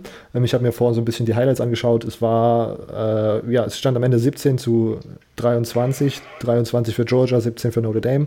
Ähm, Notre Dame sah trotzdem gut aus, die waren, sind lange dran geblieben. Georgia hat es dann relativ knapp gemacht. Es gab verschiedene Coaching-Situationen, wo man sich fragt, na, muss man da, ich glaube, es gab einen Fourth Down, wo man das Fico genommen hat, obwohl man relativ gut auch einen Lauf oder irgendwie so durchgehen könnte. Man hat ja im Grunde die beste O-Line im College Football. Ähm, man war, glaube ich, auch für 14 Punkte oder 13,5 irgendwie der Favorit Georgia. Das war dann auf jeden Fall vielleicht so eine kleine Fehleinschätzung. Am Ende stand es 17,23, also nur 6 Punkte Abstand. Ähm, ja, Georgia, super talentiertes Team und auch hier bin ich gespannt, wie diese super konservative Coaching von, von Kirby Smart sich auf die, auf die Spiele ja, ausschlägt, die dann wirklich richtig, richtig wichtig sind zu gewinnen. Die ganzen SEC-Games, die sie dann noch haben. Ähm, ja, also genau, Notre Dame trotzdem, äh, ja, dazu kommen wir nachher noch. Da ist dann nachher die Frage, ob sie noch in die Playoffs reinkommen mit einem Loss. Ähm, genau. Ähm, und dann natürlich das Spiel Florida gegen Tennessee habe ich mir angeschaut. Ähm, kam Samstag um 18 Uhr, da war ich noch, da war das alles noch möglich. Ähm, genau, äh, sie sind gestartet mit, äh, Florida ist gestartet mit dem Backup-Quarterback Kyle Trask, der ja Philippe Franks ähm, Kniesachen hatte aus dem letzten Spiel von äh, Kentucky. Ich glaube, er ist jetzt auch tatsächlich out for the season. Ähm, die O-Line sah auf jeden Fall besser aus als gegen Kentucky, wo man natürlich auch sagen muss, vielleicht war auch einfach die defensive Front von ähm, Tennessee einfach nicht so gut wie die von Kentucky, aber auf jeden Fall sah das alles in Ordnung aus. Man hat trotzdem zwei Interception geworfen, aber alles erstmal problemlos. Am Ende hat ähm, Florida 3 zu 34 gewonnen. Und was ich, mir noch aufgefallen ist, wenn es unter euch Zuhörern tatsächlich jemanden gibt, der Daily Fantasy Football spielt, ähm, holt euch auf keinen Fall Florida Wide Receiver, weil äh, ich habe, glaube ich, zu zehn oder elf verschiedenen äh, Anspielstationen wurde der Ball von Kyle Trask geworfen. Ähm, da ist man wirklich sich nie sicher, wer da jetzt überhaupt die Nummer eins ist und wer da die meisten Targets und Reception am Ende bekommt. Ähm, genau, das war so noch mein Tipp für die Fantasy-Verrückten. Ähm, hat, habt ihr noch was oder seid ihr dann auch schon durch? Also, also ich wäre durch. Okay. Ja, mir genauso. Gewonnen, aber. Ah ja, gut, aber. Aber es war, es war ein glanzloser Sieg, das war ein einfacher Arbeitssieg, so ungefähr. So zack, zack und fertig. Okay, ähm, wenn wir mit der äh, Review durch sind, gehen wir jetzt straight in die Fragensituation rein. Ähm, kurze einleitende Frage. Ich hatte äh, bei Instagram so ein Posting gemacht äh, mit dem Video von Mike Leach, was da letzte Woche rauskam, wo er auf einer Pressekonferenz gefragt wurde, welches Maskottchen denn in einem Kampf, äh, also welches Pac-12-Maskottchen in einem Kampf, äh, ja, die Conference für sich entscheiden würde. Ähm, sehr philosophisch auseinandergenommen. Und dann habe ich unsere Instagram-Follower gefragt, welches äh, Maskottchen denn in einem Kampf zwischen aller und Power 5 äh, ja, Maskottchen äh, gewinnen würde. Ähm, das ist, würde ich die Frage an euch direkt weiterleiten. Ihr könnt kurz äh, euch da Gedanken machen. Ihr wusstet die Frage noch nicht, ihr müsst jetzt kurz improvisieren. Ähm, was wir hier bekommen als Antwort ist zum Beispiel die Longhorns, Bevo, zweimal sogar, mit also dieses riesige Longhorn, dieser riesige Longhorn-Bulle. Wir haben einmal den Elefanten von Alabama, das finde ich kein schlechter Pick. Oh ja. Dann kam einmal die Antwort FSU, ähm, wo ich dann einfach mal diesen, diesen Chief genommen hätte, sozusagen. Ist natürlich auch nicht schlecht. Auf der anderen Seite, na, muss man gucken. Er ist kein Elefant, ne? Der, ich glaube, der Elefant würde trotzdem noch gewinnen, wenn der richtig wütend ist. Und dann äh, die beste Joke-Antwort war entweder die Orange von Syracuse oder die Biene von Georgia Tech. das ist, glaube ich, wirklich einfach die beiden ja, schwächsten also, also wenn du wenn, naja, wenn du die Biene von, von Georgia Tech Nein. gegen den Elefanten von Alabama antreten lassen würdest, der Elefant wäre nicht flexibel genug, die Biene zu bekommen. Und äh, dann ist ja die Frage, äh, wie entscheidet sich der Kampf? Ja. Wenn, wenn der Gegner flieht, ist dann der Kampf vorbei? Nee, das Oder ist, es findet alles in einem geschlossenen Raum statt. Und es zählt auch nicht, dass dann einfach sozusagen die Biene sich irgendwo hinsetzt und dann wartet, weil der Elefant sie dann nicht findet, weil die Biene so klein ist und die, der, der Elefant dann irgendwie verhungert oder sowas. Das würde auch nicht zählen. Es ist ein straight Head-to-Head gegeneinander. Was, was wären eure sonstigen Tipps? Also, also ich muss erstmal sagen, ich fand sehr gut, wie Mike Leach das ja, runtergebracht hat. Ja. Er hätte es mir aber auch nicht anders von ihm vor, äh, vorgestellt. Natürlich. Äh, und ich muss gleich mal sagen, also er hatte da schon recht. Solange wir nicht wissen, welche magischen Fähigkeiten ein, äh, ein Sonnen äh, hat, Ja. äh, kann man die Frage eigentlich nicht richtig beantworten, würde ich, würde ich jetzt einfach mal so sagen. Aber ich muss sagen, okay, also ähm, ich, ich bin ja Michigan State-Fan, man weiß es. Ähm, aber ein, ein, was ist. Ein, ein, also ein Spartan, ich weiß nicht. Äh, klar, er hat die gute, guten Schutz und Mhm. alles. Aber es gibt doch die. Es gibt auch Teams, die heißen die Hurricanes. Wer, wer, wer ist zum Beispiel ein Hurricane? Ja, Miami. ja, Iowa, Iowa State hier. Io, ja, Iowa State. Iowa State sind die Cyclones. Ach ja, die Das Cy- sind aber ein Cyclones, Zyklon ist ja, ja genau, ist ja noch Ja. schlimmer, ist ja noch mit Regen. Ja, aber ich muss dann, man, ja, das, man muss dann mit, mit, es muss schon irgendein Lebewesen sein. Also man kann da nicht einfach mit einem Wind gehen. Und weil Michigan, äh, Quatsch, äh, Warum? Das war, das war, war nicht in der Fragestellung drin. na, Das war aber das Mas Maskottchen. das Mas Tulsa Golden Hurricanes, so heißen sie. ja, okay, da müsste man aber Das zum, wenn man Aber ist es dann ein goldener Hurricane oder Ja, eben. Der ist noch vergoldet. aber man muss dann ist ja natürlich, noch gefährlicher, weil die Goldstücke treffen dich dann. Ja. So, ja.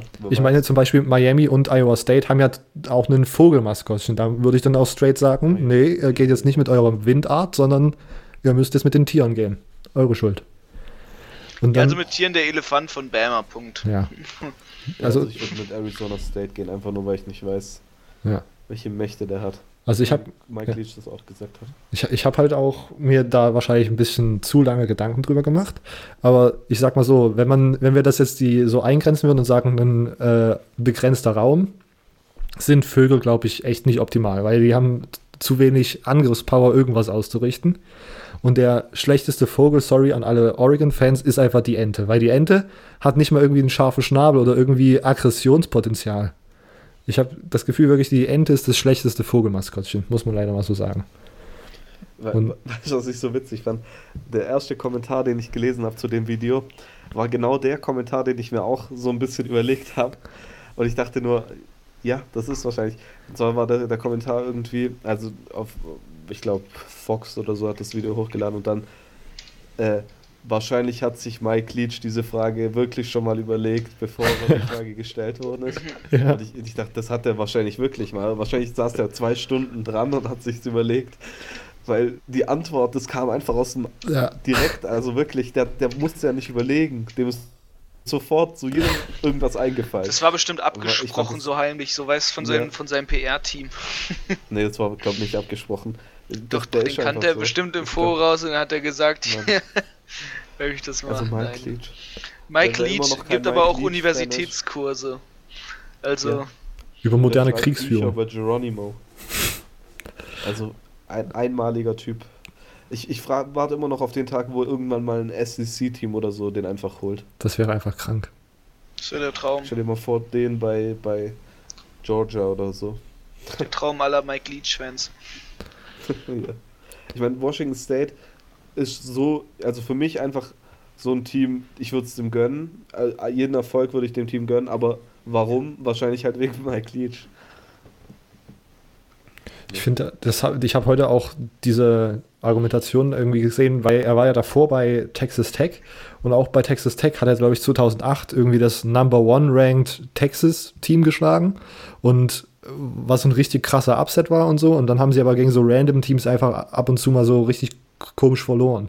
Und dann hat äh, jemand in die Kommentare geschrieben, dass Mike Leach bis jetzt immer nur bei so ja, Mittel- bis unterer Mittelstand-Teams sind sozusagen und deswegen ist die Margin of Error wegen dem ganzen Recruiting, wegen dem generellen Potenzial oder dem generellen Talent, die er in seinen Teams hat, immer relativ klein. Wenn Alabama einen schlechten Tag hat, dann gewinnen die mit 17, weil dann irgendwie der Third String Five-Star Linebacker spielt. Aber wenn Washington State irgendwie einen schlechten Tag hat, dann ist halt irgendwie alles, dann sind das halt alles irgendwelche ja, Two-Star-Athletes sozusagen aus dem Staat Washington oder aus dem Staat, äh, Staat äh, was daneben ist, North Dakota, den sie so irgendwie gesigned haben, weil der irgendwie schnell rennen kann, aber kann den Ball halt irgendwie nicht festhalten, weil das in der in seiner Highschool nie gelernt hat oder sowas. Ähm, ich fände es wirklich auch mal zu. Also, es gab ja direkt auch so Photoshops äh, am, am Samstag, als Michigan verloren hat, wo Mike Leach in einem, einem Michigan-Dress äh, war. Boah, also ich muss sagen, als, als Michigan State Fan, das, ich fände das, find das schon geil. Also das, ja, das Mike Leach in der Big Ten. Mann, ähm, aber ich glaube, ich, meine Frage wäre eher, würde er sowas überhaupt annehmen? Ja. Äh, so, ich glaube, ich glaube, der, der liebt gerade Washington State einfach mit Pullman und so. Man sieht ja die Videos von dem. Ähm, ich glaube, dem gefällt es da einfach so. Ich glaube, der will da gar nicht hin. Äh, also ich könnte es mir, mir gerade nicht vorstellen, auf jeden Fall. Das, und vor allem auch nicht, dass so ein Team einen Mike Leach will. Ja. Ich, also ich, ich kann mir das einfach auch, wenn ich jetzt ehrlich bin, nicht vorstellen. Ich könnte mir den niemals in einem. Ich habe vorhin Georgia gesagt, ich könnte mir den niemals bei Georgia oder so vorstellen. Es war einfach so, der passt da eigentlich nicht hin. Der gehört halt in die Big 12 oder in die Pac-12 jetzt, eins von beiden irgendwie. Ähm, komisch. Aber ich meine, man kann sich so Sachen ja nie vorstellen. Äh, bis ich, dann halt passiert. Ich habe ja dieses äh, Buch von Mike Leach gelesen und da, also er hat dann irgendwie nach dem Jahr bei Texas Tech, weil er dort ja rausgeflogen ist, dann ein Jahr ohne Coaching in Key West gelebt, also in solchen Inseln dort äh, Südflorida und hat dann klar gemacht, dass sozusagen ihm immer am wichtigsten ist im Grunde, wie dieses Team aufgebaut ist, welche äh, Athletic Directors und welche Präsidenten man sich sozusagen um sich rum hat in der Führungsetage eines College Football Programms, weil bei Texas Tech das irgendwie alles damals nicht so glatt gelaufen ist, wie man sich das von einem normalen Team erwünscht hat. Ähm, und da, naja, es ist, ist immer sozusagen eine sehr krasse Auswahlkriterien hat er sich da gestellt, bevor er nochmal den Coaching-Job wechselt. Ich glaube aber auch, dass es für Athletic Directors und allgemeine Universitäten nicht einfach ist, so einen Typ wie Mike Leach zu haben. Ja. Ich meine, Mike Leach hat doch bei Texas Tech, ähm, hatten sie doch diesen Kicking Contest mal, ähm, wo er einfach in der Halftime hat er, ähm, hat er halt, das war einfach so eine PR-Aktion, wo ein, einer, ein Schüler irgendwie halt ein Field Goal probieren musste, um irgendwas zu gewinnen. Und der hat dann halt übel das zweite Field Goal getroffen und Mike Leach hat ihn dann einfach ins Team geholt und der war dann einfach die Woche danach oder ein paar Wochen danach auf einmal Starting Kicker für Texas Tech. Und ich glaube halt auch nicht, dass es für Universitäten einfach ist, so einen Head Coach zu haben, der einfach, der, der Kurse gibt an der Universität über, über Kriegsführung und äh, ich glaube, da muss das, die Chemie muss da einfach auch stimmen. Ja. Ich glaube, er passt auch deswegen ein, einfach zu Washington State, weil Washington State nicht eine Universität ist, die jetzt darauf geil ist, den National-Titel zu gewinnen, sondern die einfach Football spielen wollen. Mhm, mhm, ja. Ich, äh, ja. Hm. ist einfach so. Man kann es nicht anders sagen. Ähm, wir haben heute ein kleines zeitliches Limit uns gesetzt, deswegen machen wir ganz schnell weiter mit äh, den Fragen außerhalb von Michael Leach. Ähm, Tour oder Trevor? Äh, vielleicht ein bisschen stumpf, aber würde mich trotzdem interessieren. Danke, Marius, an diese Frage. Was, äh, wenn ihr jetzt ein Team aufbauen würdet und einen Spieler recruiten müsstet und ihr hättet das Tape gesehen, was es bis jetzt von Tour und Trevor gibt, ähm, welchen würdet ihr nehmen? Trevor. Silvio? Ich glaube, ich würde auch Trevor nehmen, einfach nur auch wegen Highschool-Tape. Ich habe den so oft angeschaut. Ähm, und Tour, ich meine, Lefty ist halt schon immer schwierig. Also allein deswegen ist wahrscheinlich schon äh, also die, ich finde beide Spieler sind auf einem Level, aber ich würde wahrscheinlich Trevor nehmen, auch nur weil er right, äh, right-handed ist. Ah, so, ja, ja. so, ein komischer Grund, aber ich meine, Lefty Quarterbacks sind immer so eine Sache, weißt ähm, Ich würde wahrscheinlich eher Trevor Lawrence nehmen. Ich würde wahrscheinlich Trevor Lawrence nehmen, weil man von dem Tape sehen oder weil ich ahnen würde, dass da immer noch Luft nach oben ist. Im Moment sind sie beide ungefähr auf einer, auf einer Wellenlänge, aber ich denke, dass Trevor nächste Saison auf jeden Fall noch besser sein wird und dann besser sein wird als Tour. Ähm, das wäre so meine Hoffnung. Ähm, wartet Trevor Lawrence noch ein Jahr, damit er nicht zu den Dolphins muss? Frage kann er gar nicht in den Draft gehen. Genau. Ähm, man muss drei Jahre gespielt haben. Trevor Lawrence ist in seinem zweiten. Das heißt, er wird erst 2021 in den Draft gehen. Habe ich jetzt richtig gerechnet? Ja. Ja. Ähm, und selbst dann, aber dann ist natürlich trotzdem die Frage, wer sich kurz mit der NFL auseinandergesetzt hat. Die Dolphins werden, selbst wenn sie wahrscheinlich irgendwie dieses Jahr gut draften und vielleicht sich noch gute Free Agents holen, wahrscheinlich sind sie dann das nächste Jahr dann trotzdem nicht gut und dann im Endeffekt treffen sie dann Trevor Lawrence in zwei Jahren einfach beim Draft auf Nummer 1 oder was auch immer. Das ist Ähm. immer so, wenn du der Topspieler bist, gehst du zum schlechtesten Teams, außer, außer einer tradet hoch. Ähm, von daher, das weiß man ja. Also, Ja, oder du bist, oder du bist Eli Manning oder Philip Rivers, dann kann man auch mal so. ja, Eli Manning. Philip Rivers war es ja, glaube ich, relativ egal. Äh, ja. Stimmt, Eli Manning war Ja. ja. Aber ich glaube jetzt nicht, dass das, dass das die Regel ist. Ähm, Nee. Ja. Okay. Ähm, wie fandet ihr Marvin Wilson? Marvin Wilson. Kann, kommt mir, könnte von Florida State sein. Ähm, Ja, ich, ich stehe auch gerade irgendwie. Tackle. Die Tackle der FSU. Ja. Hat einer von euch das Spiel live gesehen gehabt? Nee, also es gibt Nein. wirklich bessere Sachen, die ich machen würde, als Florida State-Spiele zu schauen. Also, also unser Statement zu Marvin Wilson ist, ja, es gab bessere Sachen. ähm, Schöne die Stats. Stats. Vielleicht hat der irgendwie 4 Sacks oder so gehabt. Immo, hast du sie gerade? ich guck mal jetzt hier, ich habe hier Total Total 10, Tack, ja 10 Tackle, 3 Solo Tackle, 7 Assisted Tackle, ja 2 zwei Sacks halt, ne? Das ist schon ein starkes Ding. Als, als die Tackle. Im Spiel als D-Tackle gut vor allem, vor allem als D-Tackle, also ein D-End kommt öfter durch als ein D-Tackle. So wenn du ja schon rasierst, dann geht's ab. hat. Ja. Genau, Ja, naja, wenn du ja sieben gesagt, Ass- Bestand Tackle, also wenn du sieben Assists hast, Assists zeigt ja meistens auch, wer genau den Druck auf die D-Line bringt und dann äh, ist das schon ein starkes Ding. Hört sich schon gut an. Vielleicht sollten wir da in Zukunft nochmal ein Auge drauf halten, auf diesen Spieler. Ähm, Gut auf FSU. nee, ich nicht. Ich auch nicht. Nur wenn ich so wie das letzte Wochenende da irgendwie Geld draufgesetzt habe, da habe ich mich auch ein bisschen gefreut, dass sie gegen, dass sie gegen äh, Louisville gewinnen. Ähm, nächste Frage. Spielen Fields, Burrow, Hurts und sogar äh, nicht sogar besser als Lawrence, äh, abgesehen vom Alter? Hä? Ah, okay. Ja. Ähm, äh, das macht, okay, das mit dem, okay. Also, wa- was, wie würdet ihr das Ranking machen zwischen äh, Justin Fields, Joey Burrow, äh, Jo- Joey Burrow, ähm, Joe. Jalen Hurts und Trevor Lawrence? Silvio, Immo, was? Ähm, ja, also, Trevor auf die aktuell- 1. Hm, ja, ähm, also ich glaube, ich glaub, dass Trevor von den Spielern der beste Spieler ist. Ja? Aber würde ich ein aktuelles Ranking machen, wäre wär er nicht auf 1. Ja, Wir machen mal Die ein anderen aktuelles Ranking nach. Woche 4. Jalen Hurts auf 1, äh, Joe Burrow auf 2. Wer waren die anderen Spieler? Justin Fields und Trevor Lawrence. Justin Fields auf 3. Tour, Tour auf 4 und dann Trevor Lawrence. Ich meine, Trevor Lawrence gegen Charlotte hat er, glaube ich, auch neun Pässe gemacht und wurde dann halt rausgenommen. Ich meine, die, die schonen Der wurde halt den geschont. Auch. Und, und ja, er wirft, hat jetzt schon mehr Interceptions geworfen als letztes Jahr, aber diesen, äh, wie nennt man das, Sophomore Slump ist ja ganz normal. Mhm. Ähm, und in den Playoffs wird er dann wahrscheinlich wieder alles auseinandernehmen.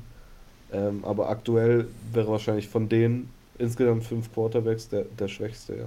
Aber es ist halt eine Aktuellaufnahme von mir. Auf der anderen Seite muss man natürlich sagen, letztes Jahr hat er dann in den ersten, ich glaube, ja, dann vier Spielen oder so halt auch nur mal die Hälfte gespielt gehabt, weil da ja noch äh, Kelly Bryant da war, ne?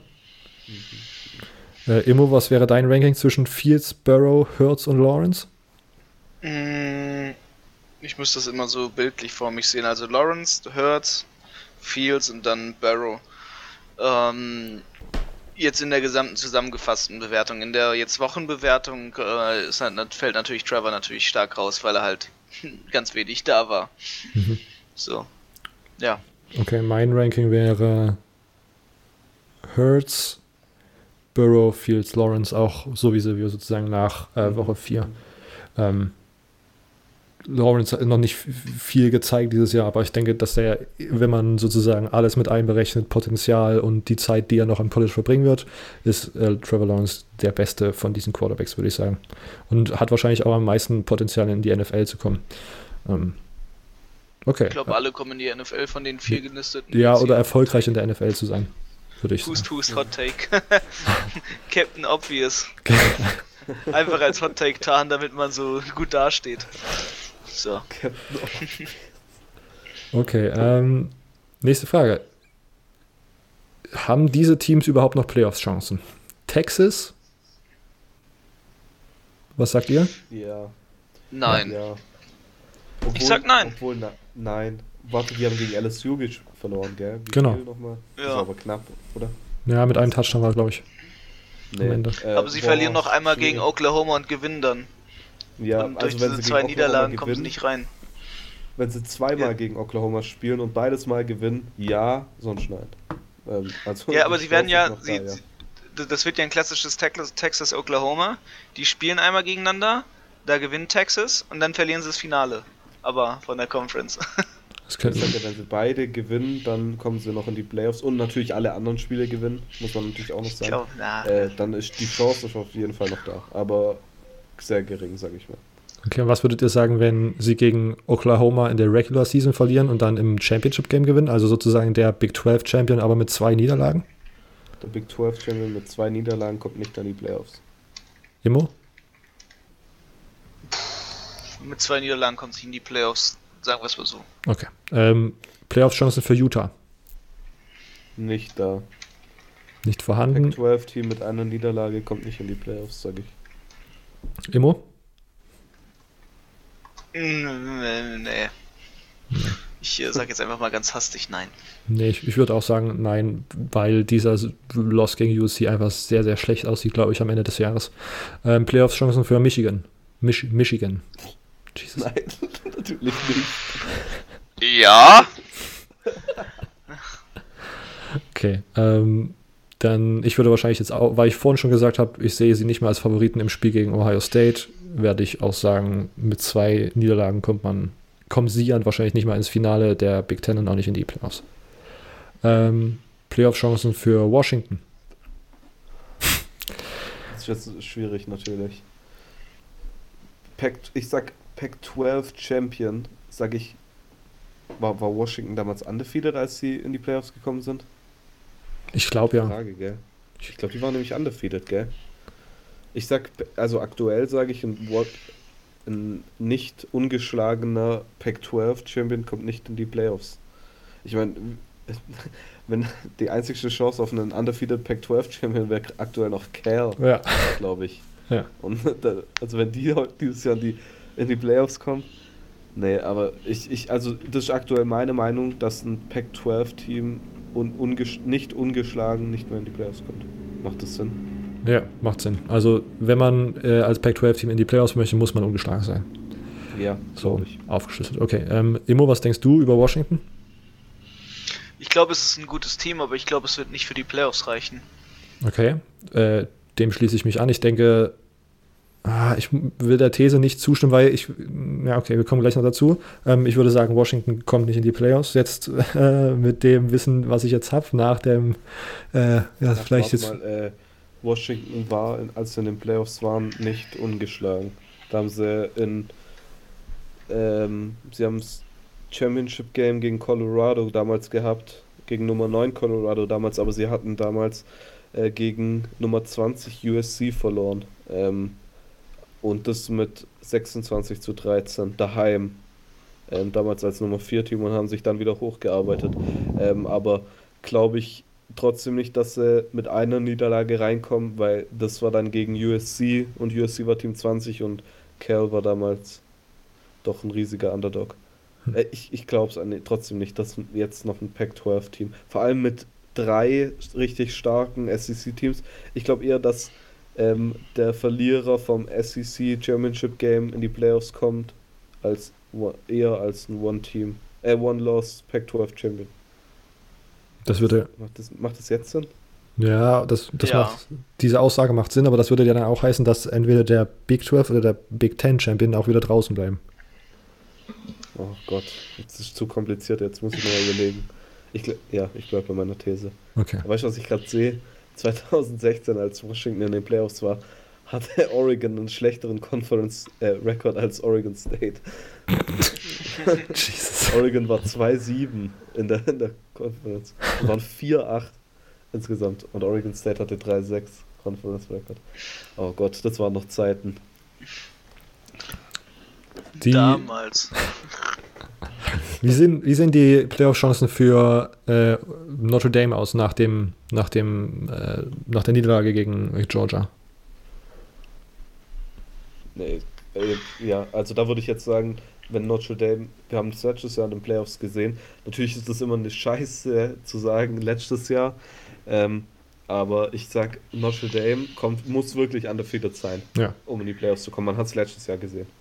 Dem würde ich zustimmen, vor allen Dingen wegen diesem Non-Conference-Ding. Ich glaube, man muss ungeschlagen sein als Non-Conference-Typ, äh, als Non-Conference-Team, um in die Playoffs zu kommen. Emo, ja. stimmst du dazu? Ja, da kann ich euch zustimmen. Okay. Warte, ich würde noch mal kurz Sinn. einwerfen. Mhm. Und weil das, das Spiel letztes Jahr tut Notre Dame halt wirklich nicht gut. Hätte Notre Dame letztes Jahr sich zumindest, ich sag nicht mal gewonnen, sondern gut mitgehalten und einen Punkt erzielt, hm. ähm, dann, dann wird die Sache anders aussehen. Aber jedes Mal, wenn jetzt das Playoff-Komitee äh, darüber nachdenkt, werden sie immer an die Sache denken. Das hört sich dumm an, aber so ist es halt, glaube ich mal. Ja. Das, das könnte ich mir auch vorstellen, dass das äh, anders wahrgenommen würde. Wäre das Spiel letztes Jahr anders ausgegangen. Ähm, und als letztes, äh, wir haben es, Silvio, hast es, glaube ich, schon so ein bisschen aufgeschlüsselt, aber für mich ist Oregon auf jeden Fall das äh, Team, das, wenn sie jetzt äh, jedes Spiel gewinnen würden, würden die wahrscheinlich am ehesten in die Playoffs einziehen können, weil man über diesen, diese Niederlage bei Auburn äh, irgendwie drüber sehen kann. Mhm. Ja, ja. Das, das wäre jetzt halt dann wie Washington 2016. Genau. Vor allem, weil es dann auch noch ein SEC-Gegner ist. Ja. Äh, ja, das dann genau, Silvio, würdest du sagen, dass das das Realistischste wäre, wenn man jetzt auf die Pac-12 schaut? Ja, das sind auf jeden Fall, also für mich dann, jetzt so wie du sagst, so habe ich es gar nicht mehr gesehen, ähm, wahrscheinlich die größte Chance für die Pac-12 ein Team ähm, repräsentativ zu repräsentieren in den Playoffs. Ja. Der Emo siehst du es wir, haben schon, wir, haben schon, wir haben uns den Kontext zusammengereimt. Da muss ich ja gar nichts mehr zu sagen. Würdest du, immer würdest du sagen, dass das, äh, dass Oregon sozusagen die größte Chance hätte, von der Pac-12 ins, in die Playoffs einzuziehen? Wenn sie jetzt ja, alles gewinnen? Oregon ist. Okay. Ich glaube, am Ende gehen sie auch ein bisschen nach Fanbase und Geld, was man mit dem Team machen kann, wenn sie in den Playoffs sind. Oh. Kann, kann schon sein. Also. Hust, hust! Ähm, was? Geld im College Football? Äh, nein! Äh, das habe ich doch nicht gesagt. Ich, ich möchte trotzdem immer noch einen Job später da. Also. ich, ich, ich würde kurz off-topic kurz eine Frage an euch richten. Ja. Äh, ich, ich, hoffe, ja. dass okay ist. Ähm, und zwar, Kalifornien hat ja jetzt diesen, äh, das Gesetz durchgebracht, es muss ja nur noch unterschrieben werden, dass ähm, Spieler für ihre, für ihr, ja, halt bezahlt werden, sozusagen, für ihr, für ihren Namen und so, eine Entschädigung bekommen. Und ich glaube, ähm, gleich noch andere Staat, ähm, ja, Staat, Städter wollen das auch nachziehen und haben es sogar schon reingebracht. Findet ihr das, das gut oder eher schlecht? Kurz, äh, ist nicht geplant oder so, deshalb, falls ihr jetzt keine äh, Meinung dazu ähm, habt ich finde es eigentlich ganz an sich ganz gut, dass die, dass die College-Spieler entschädigt werden, aber ich fand jetzt, ich habe heute ein Video geguckt, wo zum Beispiel einer der, der Lead-Reporter über USC gesagt hat, was er ganz gut finden würde, wäre quasi, wenn ein Fonds für die Spieler angesetzt wird, den sie nach ihrer College-Zeit bekommen, damit sie quasi nicht im College einfach sinnlos das Geld verprassen weil man ja wenig Ausgaben eigentlich an sich hat, weil man viel gecovert hat durch die, durch die ganzen Stipendien. Und da muss ich sagen, das fand ich bisher die beste Idee, die ich jetzt gehört habe, weil so können sie sich auch wirklich auf ihr Studium konzentrieren und nicht mit dem Geld halt dann irgendwie Scheiße bauen, wie man es dann halt doch gerne als Jugendlicher macht, indem man sich dann haufenweise Videospiele, Fastfood, äh, Fastfood und sonst oder Konsolen kauft, äh, so als männlicher Jugendlicher im College. Hm. Also meine Meinung war von, also am Anfang war meine Meinung, dass eigentlich die College Football Spieler bezahlt werden sollten, so ein Gehalt. Da bin ich jetzt wieder so ein bisschen, ja, eigentlich ein bisschen weg und ich denke aber, dass man zumindest so nebenbei noch arbeiten gehen sollen dürfte. Also auch wenn das sozusagen wahrscheinlich in der Realität dann schwierig ist, weil man halt eigentlich die ganze Zeit Training, dann Schule und dann muss man auch irgendwann mal schlafen oder so hat. Oder und das zählt aber bei mir zum Beispiel auch dieser Names and Likeness, also das, was in Kalifornien ähm, gerade mit diesem Gesetz be, ja, beabsichtigt wurde. Man kann dann zum Beispiel, wenn man irgendwie, keine Ahnung, bei Utah spielt, kann man dort bei dem äh, Autohändler irgendwie einmal, einmal als Werbungstyp vorbeikommen, wenn man da irgendwie guter Utah-Spieler ist und sich da irgendwie so ein paar Bucks dazu verdienen. Das finde ich absolut gerecht und ich denke auch, dass man irgendwie zumindest einen Anteil von seinen Jersey-Verkäufen oder irgendwie so irgendwas da von bekommen sollte. Ähm, und ich fand, das, ich finde das, das gerade schwierig mit diesem Gesetz, weil ich mich jetzt nicht mit in Jura oder so auskenne. Ich frage mich dann, ob dieses, dieses staatliche Gesetz, das, dieses Gesetz von einem Bundesstaat, ob das dieses, diese Regel der NCAA überwiegt oder ob, wenn man sozusagen nach wenn man dann irgendwie Geld verdient, dazu verdient als Student Athlete, ob man das sozusagen auf staatlicher Ebene alles in Ordnung ist, aber wenn dann die NCAA sagt, ja, aber du spielst ja trotzdem in unserem äh, Spielbetrieb und du hast dich auch an unsere Regeln zu halten, ob dann nicht so, eigentlich sozusagen die NCAA-Regeln über, überwiegen und ob man dann nicht einfach doch irgendwie, keine Ahnung, abgemahnt werden kann oder aus dem, aus dem Spielbetrieb rausgenommen werden kann, weiß ich gerade gar nicht, wie das auf der Legal Basis sozusagen zu covern ist. Da bin ich jetzt ehrlich gesagt in der Materie auch zu wenig drin. Ja. Ähm, No. Aber ich, ich fand es so witzig, als dieses damals mit California rausgekommen ist, ähm, sofort die ganzen, äh, ich sag jetzt mal Memes, die, ähm, Great Recruits äh, und Only Five Star, All Five Stars are gonna commit to USC. ähm, und jetzt fand ich so witzig, dass jetzt ja vor einigen Tagen erst dann Bryce Young doch noch decommitted ist und zu Alabama gegangen Ja. ist. Ich musste dann daran denken, dachte, hä, aber da hat wahrscheinlich Alabama wieder ja, zwei äh, Der Bag. zwei, ist denn Ja, du kriegst ähm, halt in Kalifornien offiziell Geld und dann in Alabama.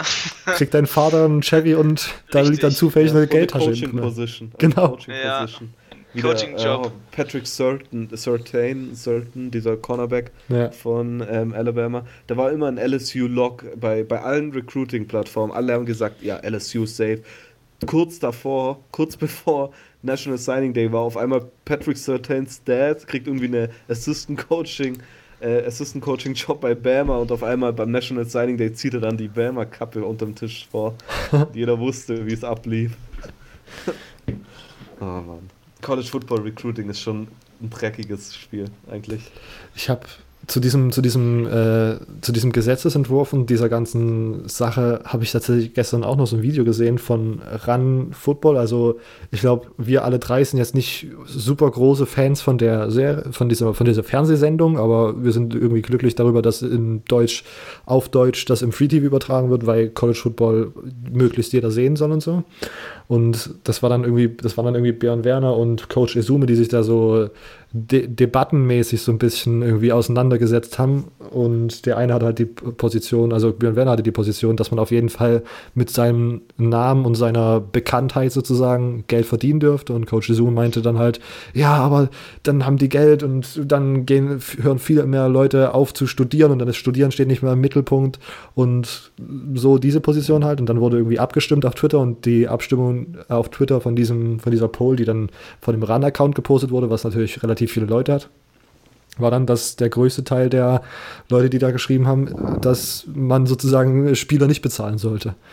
Ähm, ich glaube, das ist auch eine Position, die vor allem Spieler vertreten. Ähm, wie mein, so Spielerkreis. Also viele Spieler sind der Meinung, sie sollten Geld kriegen, während viele Leute von außerhalb der Meinung sind, sie sollten kein Geld kriegen. Ja, ich habe, genau. Also ich denke, dass die, dass, dass viele, genau, von außerhalb halt nicht da so drinne stecken und den Struggle wahrscheinlich nicht verstehen, den man hat, wenn man Ja. so ein Taschengeld bekommt von zwei oder was, 600 Euro im Monat, glaube ich, hat er, glaube ich, Ja, Ben aber Werner viele, gesagt. viele Spieler, muss man auch dazu sagen, die kriegen halt quasi Druck von außen, weil ihre Familie jetzt denkt, sie gehen jetzt in die NFL und direkt eigentlich schon, sobald sie im College sind, Geld von denen sehen wollen. Ja, und dann gibt es aber wiederum die Familien, die irgendwie sich um ihre Familie noch kümmern müssen und dann nicht eigentlich vier Ja. Jahre von der Familie weg irgendwo studieren können und die Familie verhungert dort in East Mississippi. Apropos dessen, äh, demnächst kommt ein Film raus über Clemson, deswegen wurde auch im Clemson-Stand gedreht, obwohl demnächst in einem Jahr ungefähr kommt ein Film über ähm, Clemson raus, über einen deren Spieler, der quasi während der Saison dann auf einmal über sich um seinen Bruder kümmern musste. Und dann hat der Bruder einfach auf dem Campus gelebt. Äh, ist auch eine sehr interessante Story. Mir fällt gerade der Name nicht ein, aber in einem Jahr, wenn es dann ins Kino kommt und ihr zufällig den Film seht, erinnert ihr euch daran, dass ich es gesagt habe.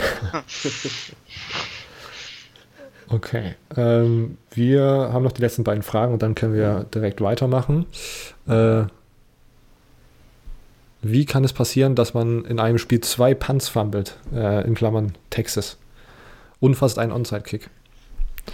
Texas, äh, Oklahoma State, hat sich das Spiel jemand von euch live angeschaut oder war das äh, ähnlich wie bei Georgia, dass das irgendwie in so einem Timeframe lag, wo das. Es lag leider im falschen Timeframe. Ich, ich war da leider auch noch nicht, äh, wieder nicht daheim, ja. Okay. Also ich habe es nicht angeschaut. Ja. Ja, aber ich habe gesehen, äh, kurz was anderes, Sam Ellinger hat auch wieder top gespielt, vier Touchdowns. Ähm, ja. aber ich habe es ich hab's echt nicht gesehen, vor allem nicht die Punts, aber das hört sich auf jeden Fall übel an. Und ja, also das, ich, ich muss ja ganz, die, die Standardaussage zu solchen, zu solchen äh, Fehlern ist ja eigentlich immer, dass irgendwie die Konzentration oder irgendwas so nicht stattfindet, weil äh, so Panzfummeln ist immer so ein bisschen, das trainiert man im Grunde auch jedes Training. Wenn man schon mal Football gespielt hat, ist das eigentlich so eine Sache, die, wenn man auch vor allem als Punt-Returner sozusagen oder je nachdem, wer der jetzt gerade gefummelt hat, ich weiß es auch leider auch nicht, ähm, oder Punts fangen, je nachdem, äh, das sind eigentlich so Sachen, die man als Special Teamer eigentlich jeden Tag trainiert. Also da ist dann immer so ein bisschen mental, die mental side of the game sozusagen das Problem. Ähm, okay, äh, und die allerletzte Frage. Wie findet ihr The Ohio State bisher? Und seid ihr überrascht von Justin Fields? Äh, ich bin positiv überrascht. Ich hätte nicht erwartet, dass es so krass wird, sagen wir es mal so. Ja. Ähm, aber bisher liefern die ja absolut ab. Das macht mir schon richtig Schiss, im, im Voraus zu gucken auf das Michigan-Game. Ähm, denn so wie es bisher läuft, da, das wünscht man sich eigentlich nicht, wenn man halt gegen das andere Team routet. Ähm, aber ganz neutral gesehen ist es halt absolut fantastisch. Es ist wirklich schön zu sehen und äh, es ist beeindruckend. Sehr, sehr beeindruckend sogar. Silvio, was ist dein Statement im Moment zu Ohio, The Ohio State University? äh, ich habe es ja oft gesagt und ich, ich ja, schäme mich auch nicht dafür, zu, gesagt zu haben, dass ich nicht glaube, dass ähm, Ohio State direkt zu Beginn unter Ryan Day so stark wird. Ich dachte, dass, und das habe ich auch so gesagt, ähm, dass man keinen großen, ähm, wie jetzt so einen Niedergang der, der Teamleistung sehen wird. Ähm, aber eigentlich muss man sagen, naja, nachdem natürlich ähm, Ryan Day übernommen hat, äh, eben weil Ryan Day ja schon aus dem Coaching-Staff kommt, ähm, aber es ging ja eigentlich, eigentlich nur bergauf bis jetzt. Ähm, und ich bin auf jeden Fall überrascht. Klar, Ohio State ist eines der Top-Teams, aber es kam ja, überrascht. in Justin Fields, ja. Ich, ich muss sagen, ich war ein Kritiker von Justin Fields. Ich dachte nicht, dass er ja, der gute Quarterback ist, für den viele ihn halten. Ähm, aber er ja, aktuell tut wirklich mich, ja, meine Meinung ändern, sage ich mal so. Hm. Ähm, sieht gut aus, ja. Ja, also ich bin auch äh, relativ überzeugt von dem Team. Ich finde auch, dass sie im Moment halt noch nicht so krasse Teams gespielt haben. Muss man vielleicht mit einberechnen. Das beste Team war dann wahrscheinlich Indiana bis jetzt. Ähm, aber ja, ich habe gesagt, meine Meinung, glaube ich, vor der Saison war, dass äh, der Unterschied zwischen Ryan Day und Urban Meyer nicht zu sehen sein wird auf dem Feld wegen diesem großen Talent. Aber ich war, würde der These zustimmen, dass äh, äh, der Justin Fields sozusagen vielleicht Startschwierigkeiten haben könnte und das hat er offensichtlich nicht, denn die Nummern sprechen dagegen und die Spiele, die bis jetzt gewonnen haben, auch. Und äh, genau, wenn es dann in der Crunch-Time ist in, gegen Teams, die gute Defenses haben, gegen die es dann zählt, da wird es dann gut äh, oder wird es dann interessant zu sehen sein, wie dieser Freshman Quarterback da noch weiter operiert. Aber bis jetzt auf jeden Fall keine große Schwäche gezeigt. Okay, das waren die Fragen bis dahin. Ähm, Vielen Dank an äh, Coffee and Muffins, Texans James, Jonah und Sam für die Fragen diese Woche. Ähm, wie immer, haltet da nächste Woche wieder eure Augen auf die Instagram-Story mit dem Button, wo ihr die Fragen stellen könnt. Kommt dann wahrscheinlich immer, ja, mal schauen, wann nächste Woche, weiß ich noch gar nicht, aber Sonntag, Montag, Dienstag irgendwann. Äh, genau, jetzt war das zum nächsten Punkt. Ähm, der AP-Poll, ich habe ihn gerade aufgerufen, die ersten vier bleiben gleich: Clemson, Alabama, Georgia und LSU. Ähm, Ohio State rückt einen Platz nach vorne, Oklahoma einen Platz nach hinten. Bis hier auch alles klar. Auburn gewinnt gegen Texas AM. Äh, auch interessantes Spiel. Ich war äh, mir relativ sicher, dass Texas AM gewinnt, aber die sind dieses Jahr offensichtlich nicht so gut, wie man erwartet hat. Ähm, Kellen Mond auch überhaupt nicht überzeugt bis jetzt. Deswegen ein Platz nach oben, Auburn auf 7, Wisconsin auf Nummer 8, nach dem Sieg gegen Michigan fünf Plätze nach oben, ähm, würde ich sagen, trotzdem verdient. Oder würdet ihr da jetzt das Gegenteil behaupten, Jungs? Nee, verdient. Ja, Okay. kann man Äh, schon so sagen. Florida nach dem Sieg gegen Tennessee auf der 9 geblieben. Ähm, ja, bleibt erstmal, da, das würde ich, würde ich auch sagen, ist auch erstmal in Ordnung, aber äh, ich bin mir nicht sicher, ob äh, Florida gegen alle Teams, die so in der 10, 8, 10, 11er äh, Gegend überhaupt gewinnen könnte. Ähm, Platz 10 ist Notre Dame, gefallen nach, dem, äh, nach der Niederlage gegen Georgia von 7 auf 10. Ähm, Texas ist nach dem Sieg gegen Oklahoma State auf 11, ähm, Penn State auf 12, Oregon auf 13, ähm, Iowa auf Nummer 14, California auf Nummer 15 nach dem Sieg von äh, nach dem Sieg gegen Ole Miss von 23. Äh, bis hierhin auch erstmal noch alles in Ordnung. Boise State auf äh, 16 von 20, Washington auf 17 von 22 nach dem Sieg gegen BYU, ähm, Virginia auf 18 von 21, ähm, Utah auf 19 von 10 gedroppt wegen, dem, wegen der Niederlage gegen USC. Ähm, USC ist auf Platz 21 hochgerutscht aus äh, einem unranked Placement. Äh, Michigan auf 20 gedroppt ähm, von 11. Auch hier weit noch nichts zu meckern. UCF äh, von 15 auf 22, nachdem sie gegen Pitt verloren haben. Äh, ja, was soll man dazu noch sagen? Texas, Texas AM auf 23 als äh, von 17 gedroppt und Kansas State auf 24, Michigan State auf 25. Habt ihr irgendwelche äh, outrageous Kritik an dieser Liste oder sagt ihr immer noch, eigentlich ist es gerade, ja, was soll man dazu sagen? Ja, ähm, Ja, das ist aktuell halt, was soll man dazu sagen, ne? Ist jetzt Woche 4 und jetzt ab Woche 5 kann man dann rumschreien. Okay. Ähm, ich würde ich würde es auch feiern, wenn Immo diese Aussage einfach jede Woche treffen würde, bis am Ende dann die Playoff-Rankings da sind. ähm, wir machen es diesmal anders. Wir gehen jetzt in die äh, Week 5 Preview. Ich äh, werde hier den Zufallsgenerator auf, äh, aufrufen. Wir haben ja dann die Zahlen 1 bis. Ah ne, das ist jetzt komplett sinnlos. Shit, da muss das nächste Mal, ich muss das nächste Mal mehr Vorbereitung und den richtigen Zufallsgenerator finden. Oder? Geht's? Ja, okay. Äh, wir haben die Zahlen 1 bis 6. Ähm, und die 1 bis 6 sind sozusagen durchnummeriert äh, alphabetisch. Wir haben die 1, deswegen fangen wir mit der ACC an. Immo. Ja, gut. Ähm, die ACC. Ähm, beide, also die Games insgesamt gibt es ähm, nicht wie bei anderen Konferenzen über drei Tage verteilt, sondern die Games gibt es jetzt an zwei Tagen. Das ist einmal der Freitag und einmal der Samstag.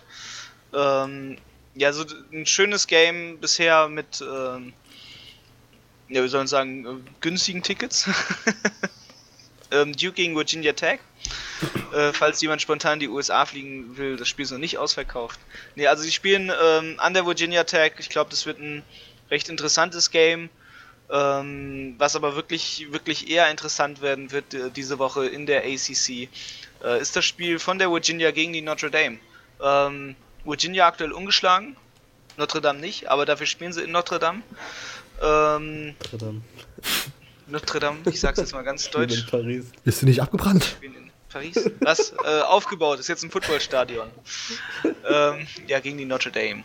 Äh, Notre Dame? Äh, so. Also ja, sie spielen gegen Notre Dame und äh, ich glaube, das wird das spannendste Spiel so in der Woche in Sachen ACC, äh, weil wir einfach die Nummer 18 AP Poll Virginia gegen die Nummer 10 äh, AP Poll Notre Dame haben und äh, dementsprechend sehr spannendes Spiel. Ansonsten, äh, wer sich auf Beef freut, Georgia Tech gegen Temple. Ähm, weil der Head Coach von Georgia Tech war mal der Head Coach von Temple, dementsprechend äh, ein bisschen Ärger vorprogrammiert, wenn er dann halt äh, zurück an seine alte Wirkungsstätte kommt und äh, gegen ein unerwartet starkes Team äh, der Temple spielen muss. Denn die Temple O's haben jetzt zwar natürlich gegen Buffalo verloren, Fabian Weiz übrigens einen Tackle in dem Spiel gemacht, ähm, Sachen deutsche Spieler. Äh, aber haben gegen Maryland stark aufgespielt und die werden jetzt natürlich gegen Georgia Tech, das sich bisher noch nicht so richtig eingependelt hat, äh, bestimmt da mal ihren Frust rauslassen, dass der Headcoach quasi einfach weggegangen ist und ähm, ihnen da dieses Headcoach-Drama verursacht hat. Ja, und ähm, das ist so, worauf man sich freuen kann. Ansonsten noch North Carolina State gegen Florida State für die, die Bock auf, weiter auf äh, Florida State haben. Okay, das war schon mit der SEC? Ja, ansonsten Clemson putzt, putzt North Carolina weg. Ähm, Pittsburgh hat ein leichtes Game gegen Delaware und Syracuse hat Holy Cross, also FCS. Alles klar. Ähm, wir generieren die nächste Conference und es ist die Pac-12. Das bin ich. Ähm, wir haben das erste Spiel, was interessant wird: Arizona State gegen California. California bis jetzt das einzige Pac-12-Team, was nicht geschlagen ist, auf Nummer 15 gerankt. Äh, haben ja diese Woche 28 zu 20 gegen Ole Miss gewonnen. Arizona State verliert gegen Colorado in so einem typischen äh, Pac-12-Game, wo sich die Favoriten irgendwie selbst in den Fuß schießen. 31 zu 34, äh, ganz knapp vorm Ende wieder sehr dramatisch, aber das kennt man irgendwie, wenn äh, so Pac-12 Games, äh, wenn so Pac-12 Teams irgendwie favorisiert sind und irgendwie vielleicht gerade noch mal so eine Chance haben, irgendwie vielleicht auch mal in die Top 10 vorzudringen, dann kommt irgendwie so ein anderes äh, Pac-12 Team, was irgendwie auch relativ gut in Defense ist, aber nicht gut in äh, äh gut in Offense ist, aber nicht gut in Defense und dann schauen die sich gegenseitig hoch und am Ende 50-50 wer gewinnt. Hier verliert Arizona State. Ja, Kellys Defense äh, hat zwar irgendwie 500 Yards gegen Ole Miss zugelassen, ist aber ja trotzdem einfach einer der besten in der Pac-12 und einer der besten im College Football. Ähm, ja, die beiden äh, Offensiven von den Teams Arizona State und California sind ungefähr gleich gut.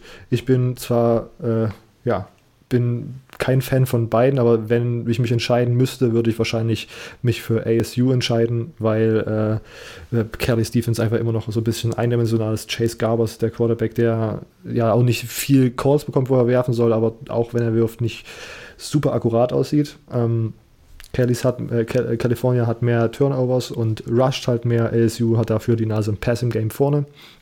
Genau, defensiv sehen beide Teams gut aus. Carly Stephens natürlich trotzdem einfach ein bisschen besser. ASU aber hat zum Beispiel bis jetzt nur 13,8 Punkte pro Spiel zugelassen. Ähm, genau, so ist offensiv. Ino Benjamin hat bis jetzt nur 72 Yards per Game gelaufen. Äh, ist ein bisschen wenig, hat man sich vielleicht vor dem Jahr ein bisschen mehr erwartet. Ähm, ich habe ihn auch auf meiner Doak Walker Award Watchlist gehabt.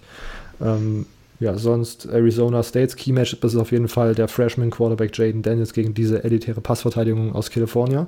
Und Kellys äh, Offensive Player to Watch ist Christopher Brown, der Running Back, der bis jetzt dort die Hauptarbeit äh, vorangetragen hat. Interessantes Spiel und das könnte auch wieder so was Knappes werden, was sich so hochschaukelt und am Ende irgendwie sehr knapp entschieden wird. Ähm, nächstes Pac-12-Game ist zwischen Nummer 21 USC und Nummer 17 Washington. USC, haben wir schon erzählt, gewinnt gegen Utah 30 zu 23 in der Vorwoche. Washington, habe ich gerade eben bei der AP-Poll erwähnt, hat gegen BYU 45 zu 19 gewonnen. Jacob Eason sah bis jetzt, äh, also Jacob Eason, der Quarterback von Washington, sah bis jetzt äh, in jedem Spiel eigentlich sehr gut aus, außer im Spiel gegen Cal. Ähm, Matt Fink, äh, der äh, ja jetzt Starter, man weiß ja nicht so richtig, was mit Keaton Slovis, äh, ob der wieder fit ist, aber mit einer Gehirnerschütterung gehe ich mal aus, dass er diese Woche nicht spielt. Matt Fink sah gegen äh, ja, Utah relativ gut aus, ist natürlich der Third String Quarterback. Ähm, USC Stevens ist nicht wirklich gut.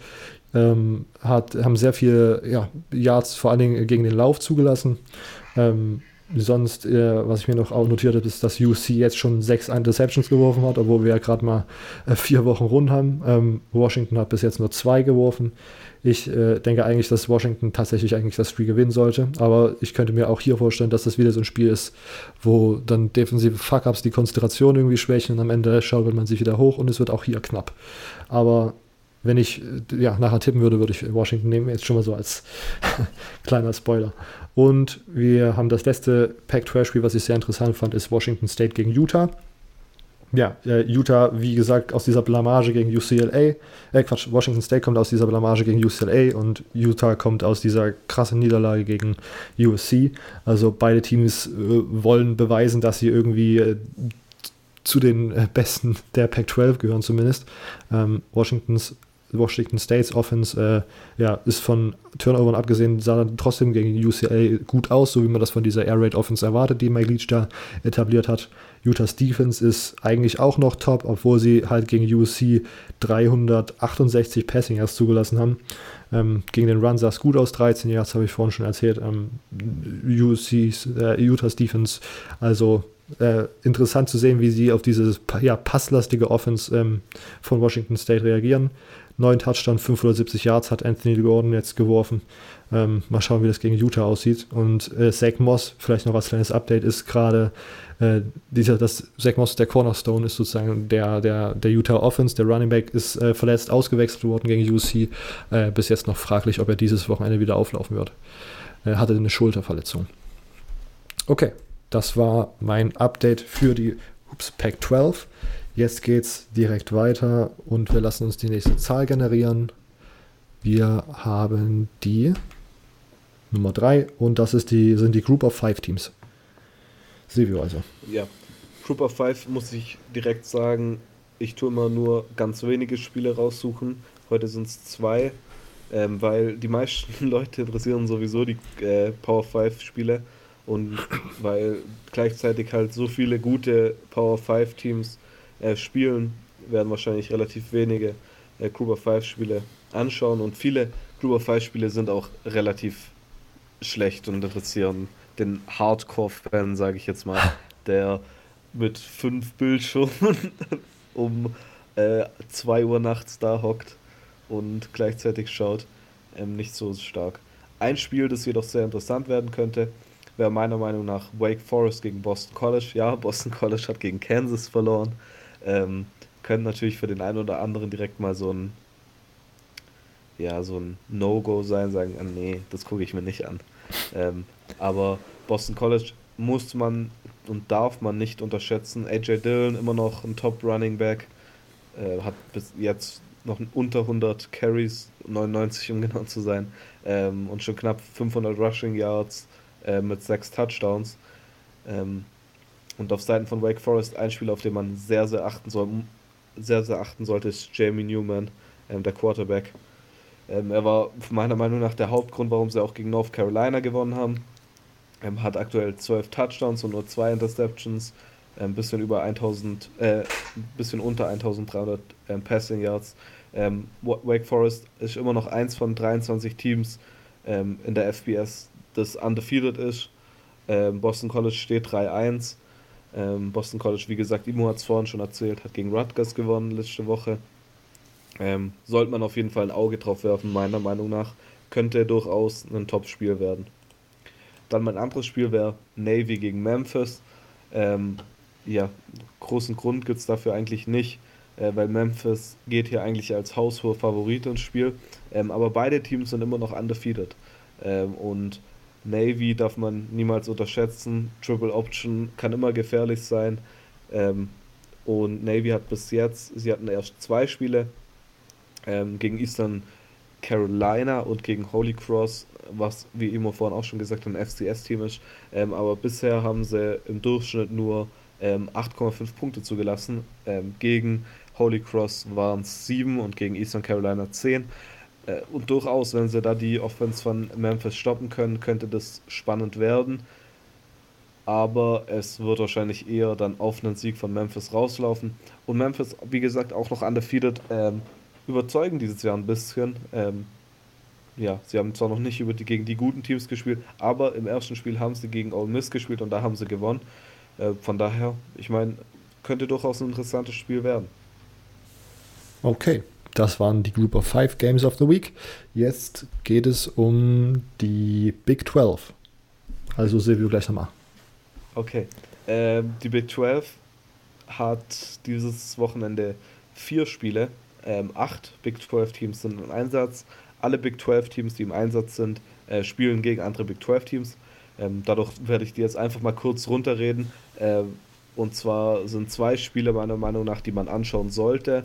Ähm, und die anderen zwei, ja, kann man, muss man aber nicht. Das erste Spiel, das man nicht ansehen muss, aber kann man, äh, ist Texas Tech gegen Oklahoma. Äh, ja, klar, Oklahoma, die Offense sollte man mindestens einmal dieses Jahr gesehen haben wenn alles nach Plan läuft, sollte man sie wahrscheinlich auch in den Playoffs sehen. Äh, Oklahoma ist jedoch der haushohe Favorit, 27 Punkte ist aktuell der Spread. Ähm, und es wird wahrscheinlich eine ein, einseitige Sache werden, von daher. Ja, aber natürlich, wer hohe Punktzahl mag, ist bei dem, bei dem Spiel wahrscheinlich immer richtig. Ähm, dann das nächste Spiel ist Kansas gegen TCU. TCU hatte wahrscheinlich die kürzest, den kürzesten Aufenthalt in der Top 25 ähm, mit einer Woche als Top Nummer 25 Team. Kansas hat letzte Woche gegen West Virginia gespielt, äh, leider verloren. War, fand ich dann sogar schade. Ich dachte wirklich, dass sie endlich mal einen Big 12 Sieg holen können, was wahrscheinlich auch ihre größte Chance auf einen Big 12 Sieg war gegen West Virginia. Haben wir doch knapp verloren. Äh, TCU geht jedoch auch hier als klarer Favorit ins Spiel mit 15,5 Punkten aktuell das Spread. Äh, ja, muss man meiner Meinung nach auch nicht gesehen haben. Äh, wie, wie, gesagt, Kansas hat jetzt zwar schon zwei Spiele gewonnen, aber sie ist immer noch jetzt deswegen kein gutes Team. Ähm, dann kommen wir jedoch zu den zwei Spielen, die man durchaus sich anschauen sollte. Das ist einmal Iowa State gegen Baylor. Baylor ist noch undefeated, wie auch eins von den 23 Teams. Iowa State geht jedoch als Favorit ins Spiel. Iowa State war ja auch mal gerankt. Ähm, und zwar die, ja, das Battle, das man sich hier definitiv anschauen sollte, ist das Quarterback-Battle zwischen Charlie Brewer für Baylor und Brock Purdy für Iowa State. Das sind beides Quarterbacks, die durchaus zu den Top-Quarterbacks im College Football gehören, meiner Meinung nach. Wahrscheinlich in den ja, Top 25 wären die wahrscheinlich auf jeden Fall dabei. Äh, ich glaube, Charlie Brewer könnte sogar dieses Jahr in den Draft gehen und wird, glaube ich, auch in den Draft gehen und könnte da durchaus auch interessant sein, so in der vierten, vierten Runde, ähm, je nachdem, wie das dann noch abläuft. Ähm, hat bis jetzt noch keine Interception geworfen, äh, sieben Touchdowns, knapp über 600 Passing Yards. Ja, zwei Top Quarterbacks, also wer, wer auf gute Quarterbacks steht, ist da wahrscheinlich gut aufbe ja, aufbewahrt. Oder wie sagt man da? Ähm, Aufgehoben. Aufgehoben, ja, genau. Das war das Wort, das ich eher sage, aufbewahrt. Was rede ich eigentlich? Ähm, ja, und das Topspiel in der ähm, Big 12 ist dann für mich äh, Kansas State gegen Oklahoma State. Oklahoma State sah letzte Woche, ja, sie haben gegen Texas verloren, aber sie sahen relativ gut aus. Äh, 36-30 haben sie verloren. Und davor sahen sie offensiv, ja, wie immer, gut aus. Äh, also viele Punkte wahrscheinlich. Kansas State ist diese Woche in den ähm, Top 25, ähm, nachdem sie gegen Mississippi State letzte Woche gewonnen haben. Ja, und auch in den Spielen davor sahen sie sehr, sehr gut aus, sind auch noch undefeated. Äh, ja, ein Spieler, auf den man hier besonders achten sollte, wäre wahrscheinlich Juba Hubbard von äh, Oklahoma State, Sophomore Running Back.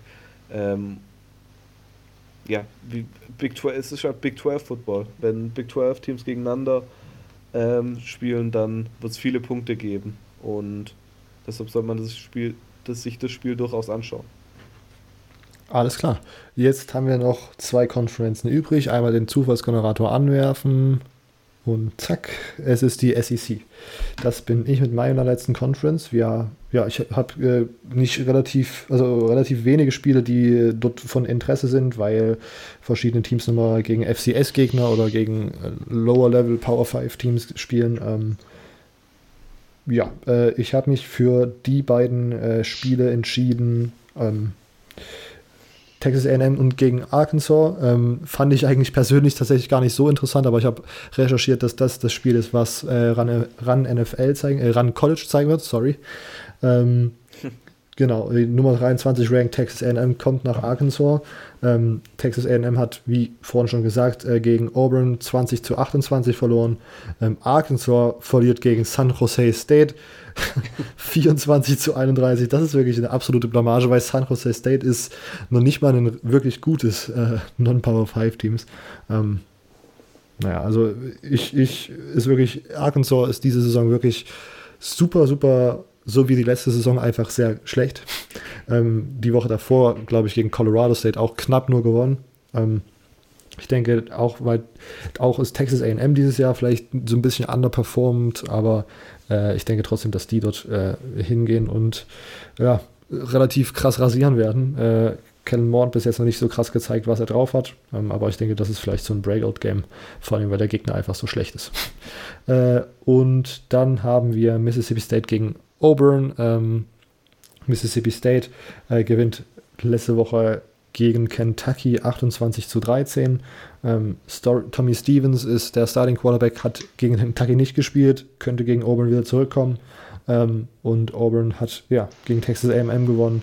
Ich bin immer noch nicht wirklich super krass überzeugt von äh, der Offense und Bo Nix. Er macht halt auch relativ viele Fehler, was man natürlich einem äh, Freshman Quarterback auch äh, erlauben sollte oder dass man das nimmt man halt in Kauf, wenn man einen Freshman startet.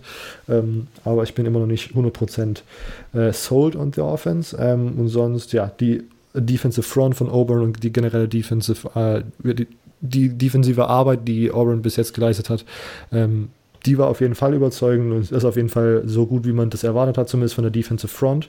Ähm, ja, und sonst äh, wird es vielleicht spannend am Anfang, vielleicht kommt man so ein bisschen äh, langsam rein, aber ich denke, am Ende sollte Auburn sich da auch den, den Win holen. Ähm, äh, genau, und das waren so die beiden Teams, die, die beiden Spiele, die ich mir da rausgesucht hatte. Ähm, sonst vielleicht noch zu erwähnen, äh, ich glaube, Kentucky spielt gegen South Carolina. Das sind so beides äh, mittel, mittelgute SEC-Teams, aber ich denke, dass das vielleicht nochmal interessant ist, wenn man sich ähm, Ryan Helinski anschauen möchte, die äh, South Carolina Offense äh, in dieser Woche vielleicht so ein bisschen am Werkeln zuschauen kann. Ähm, genau das war, waren so meine Empfehlungen. Ole Miss gegen Alabama findet auch statt, aber äh, das war in Vergangenheit vielleicht etwas interessant, weil ich glaube, gegen, mit Hugh Freeze hat Ole Miss mal gegen Alabama den Upset geholt, aber ich denke, Ole Miss ist auch dieses Jahr in keiner Verfassung, sowas irgendwie zustande zu bringen. Ähm, gut, und damit ist Immo äh, mit seiner letzten Conference der Big Ten dran. Ja, ähm, in der Big Ten geht's so richtig los. Ähm, da haben wir einmal Penn State gegen Maryland, da haben wir einmal Northwestern gegen Wisconsin, da haben wir einmal Indiana gegen Michigan State, Minnesota gegen Purdue und Ohio State gegen Nebraska. Also das sind schon krasse Games. Jetzt abgesehen von Michigan gegen Rutgers, was einfach ein sicheres Ding sein muss, äh, ist das einzige Game, wo nicht irgendwie innerhalb der Conference gespielt wird. Äh, Iowa gegen Middle Tennessee und auch das ist so das einzige Game, wo ich sagen würde, das ist ein klares Ding für Iowa. Äh, da machen sie schön, schön weiter sicher, dass sie quasi im AP-Poll sind. Ähm, ja, in der Big Ten geht's so richtig los. Da geht, geht's so richtig schön viele Spiele den ganzen Samstag über und dann noch äh, am Sonntag Ohio State gegen Nebraska. Ähm, beziehungsweise ja, doch Sonntag für uns, nicht für die Amerikaner. Ähm, das wird so richtig schön. Da wird's richtig losgehen, da wird's richtig abgehen. Ähm, kann man sich drauf freuen. Ja ganzen, ganzen Samstag und Sonntag, äh, Mitternacht über, hat man schön dann die ganzen Games. Da Big Ten ist richtig viel los. Ähm, alle, also recht viele Spiele sind da spannend. Das, ich glaube, das wird echt interessant, weil halt in der Conference man gönnt sich gar nichts und äh, das wird, das wird toll, das wird toll. Freut euch drauf. Kurz und knackig. Ja. Alles klar. Ähm, dann gehen wir schon direkt heute in die äh, College Football Pick'em Gruppe über und wir werden jetzt die, äh, wie immer, die Gewinner dieses Wochenendes picken. Ähm, ich möchte noch mal ein kleines Update geben, was letzte Woche so passiert ist. Silvio hat sich dreimal in Folge den, das auf Siegertreppchen gestellt, zumindest für diese Woche. Er hatte 14 von 25 richtig, ähm, ich hatte 13 und Immo hatte auch 13 von 25 richtig. Kurzer Überblick. Ähm, wir hatten alle drei Utah falsch. Ähm, Michigan State äh, gegen Northwestern hatten äh, Sevi und ich richtig. Immo hatte dann Northwestern falsch. Äh, Immo und ich hatten Michigan, lagen damit also falsch. Dann hatten wir Florida, LSU, Alabama alle gleich richtig. Ähm, Silvio und ich hatten Cal gegen Ole Miss. Ähm, dann haben wir alle drei Ohio äh, falsch getippt bei Louisiana Monroe gegen Ohio. Ähm, Florida State hatten Silvio und ich. Ähm, Appalachian State hatte Immo, genauso wie Pitt. Texas AM hatten wir alle drei falsch. TCU hatten Silvio und ich falsch. Da hat wieder Immo den Upset richtig getippt. Washington und, äh, hatten Silvio und ich richtig. Ähm, Tulsa hatten Silvio und ich auch richtig. Und Missouri hatten Silvio und Immo. Ähm, und sonst was war, genau, Texas war wahrscheinlich der reasonable äh, Pick, den Immo da richtig gemacht hat. Ähm, Georgia hatten Silvio und ich.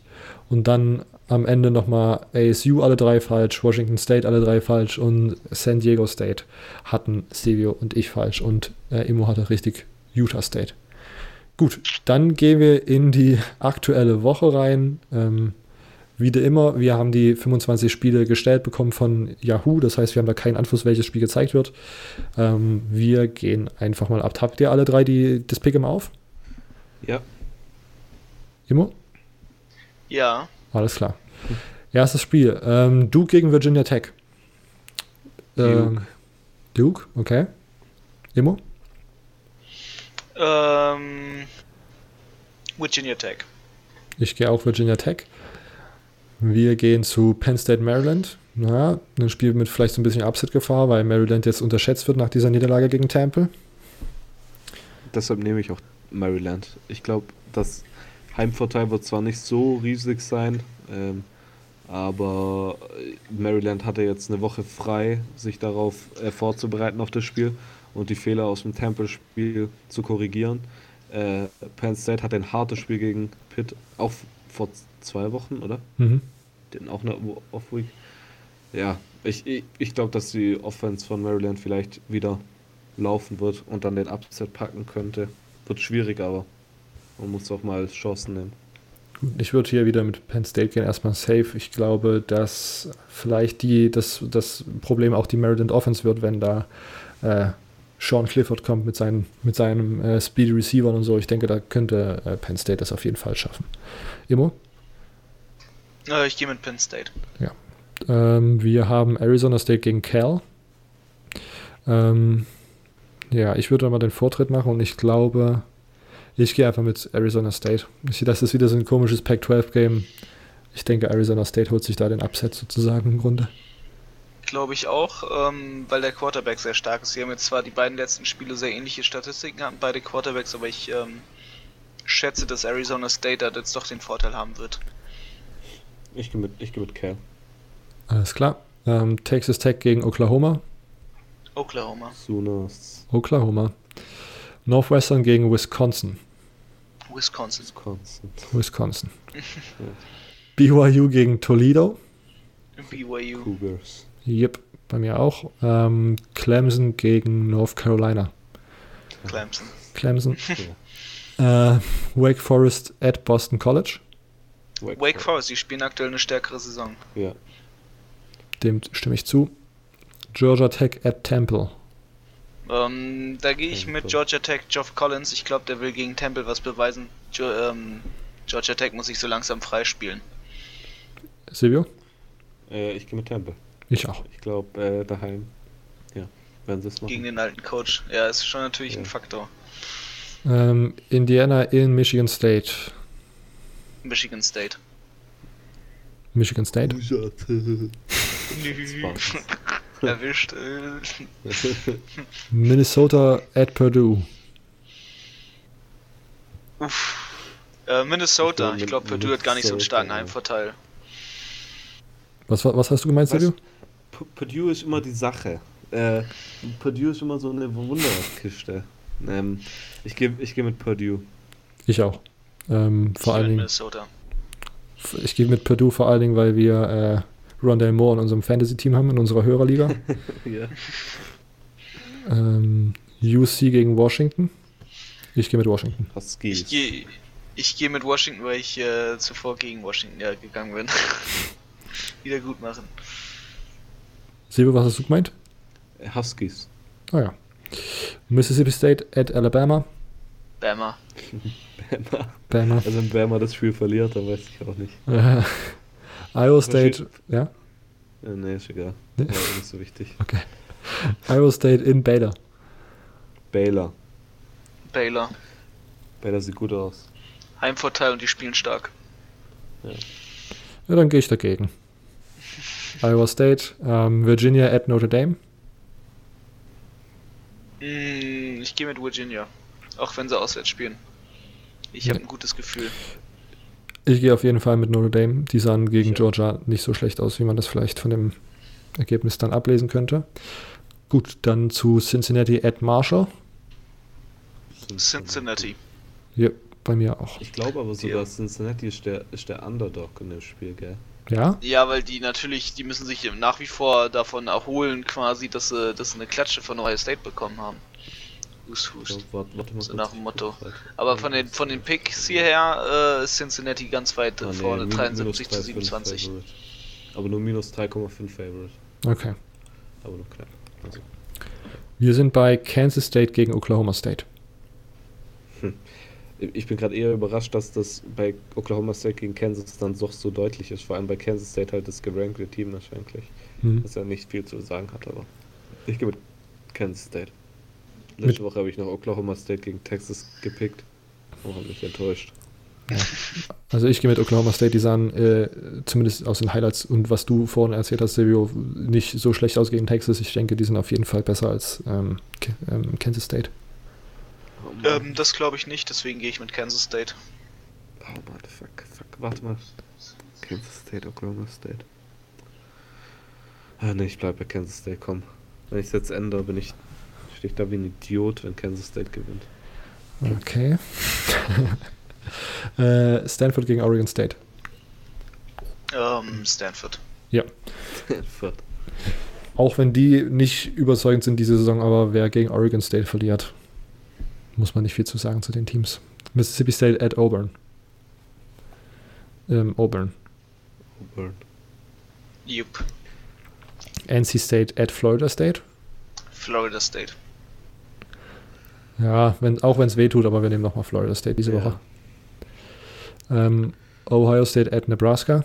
Alter. Ich glaube, das wird Ja. richtig krank. Ich glaube, Ohio die Buckeyes, ich glaube, die Buckeyes rasten richtig aus. Ja. Warte mal. War, okay, das ist jetzt schwierig zu verstehen, aber ich nehme die Cornhuskers.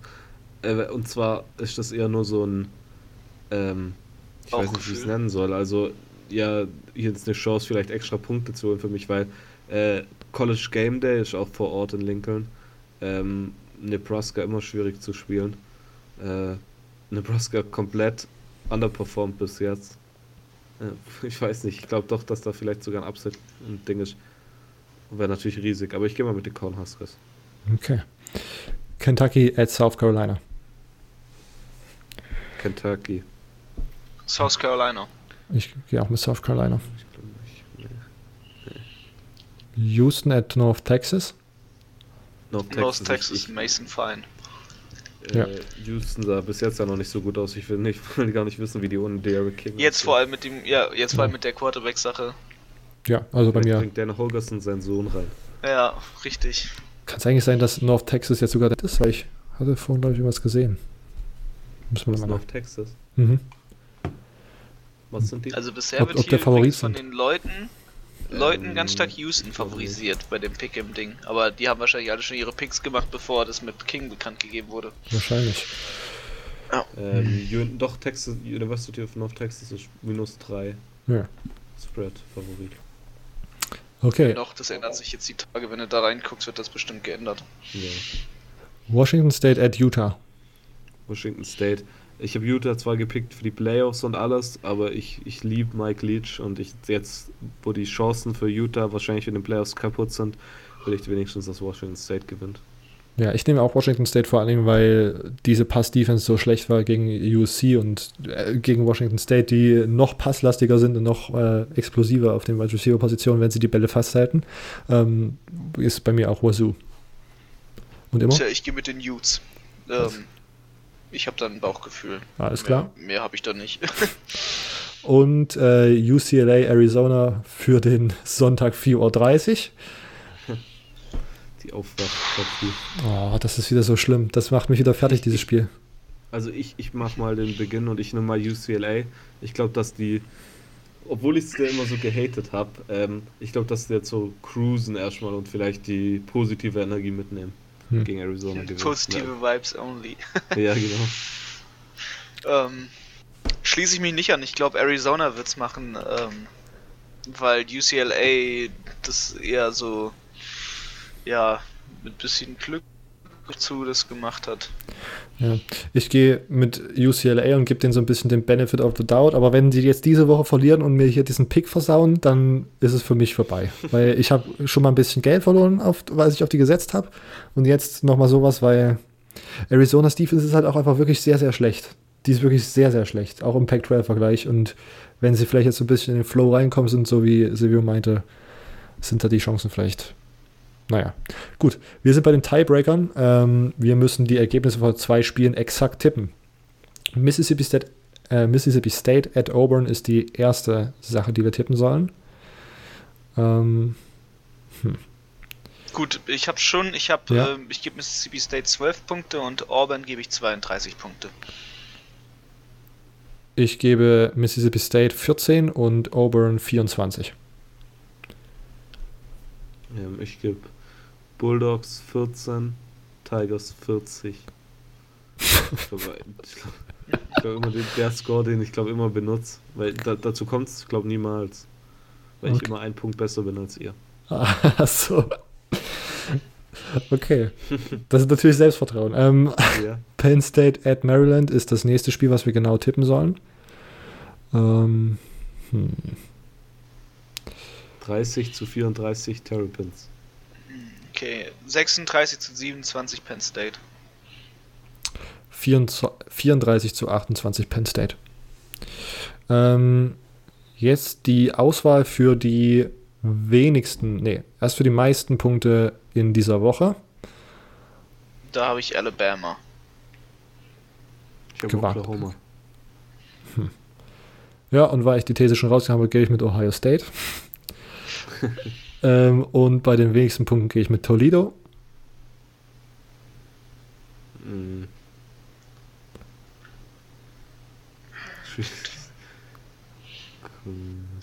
Ich will eigentlich mit Rutgers gehen, aber die kann ich gar nicht wählen. ähm. ja.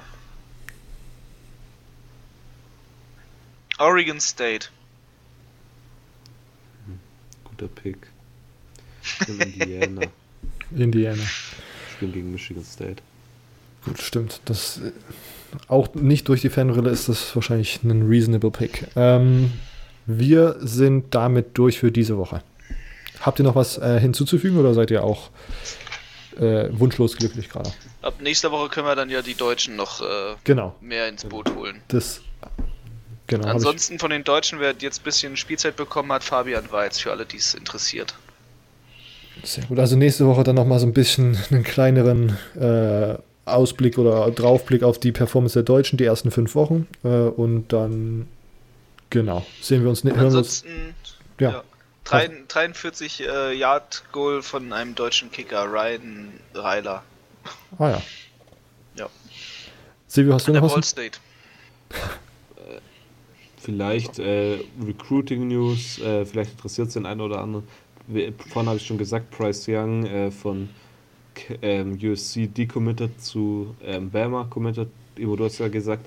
Und jetzt ja. gestern, also am 23.09. Montag, hat dann Jake Garcia aus 2021 äh, Five-Star Quarterback, einer von fünf aktuellen Five-Star Quarterbacks in der Class of 2021, zu ähm, USC dann committed. Also Quarterback Recruit verloren für 2020, ein Four-Star und dann 2021 Five-Star gewonnen.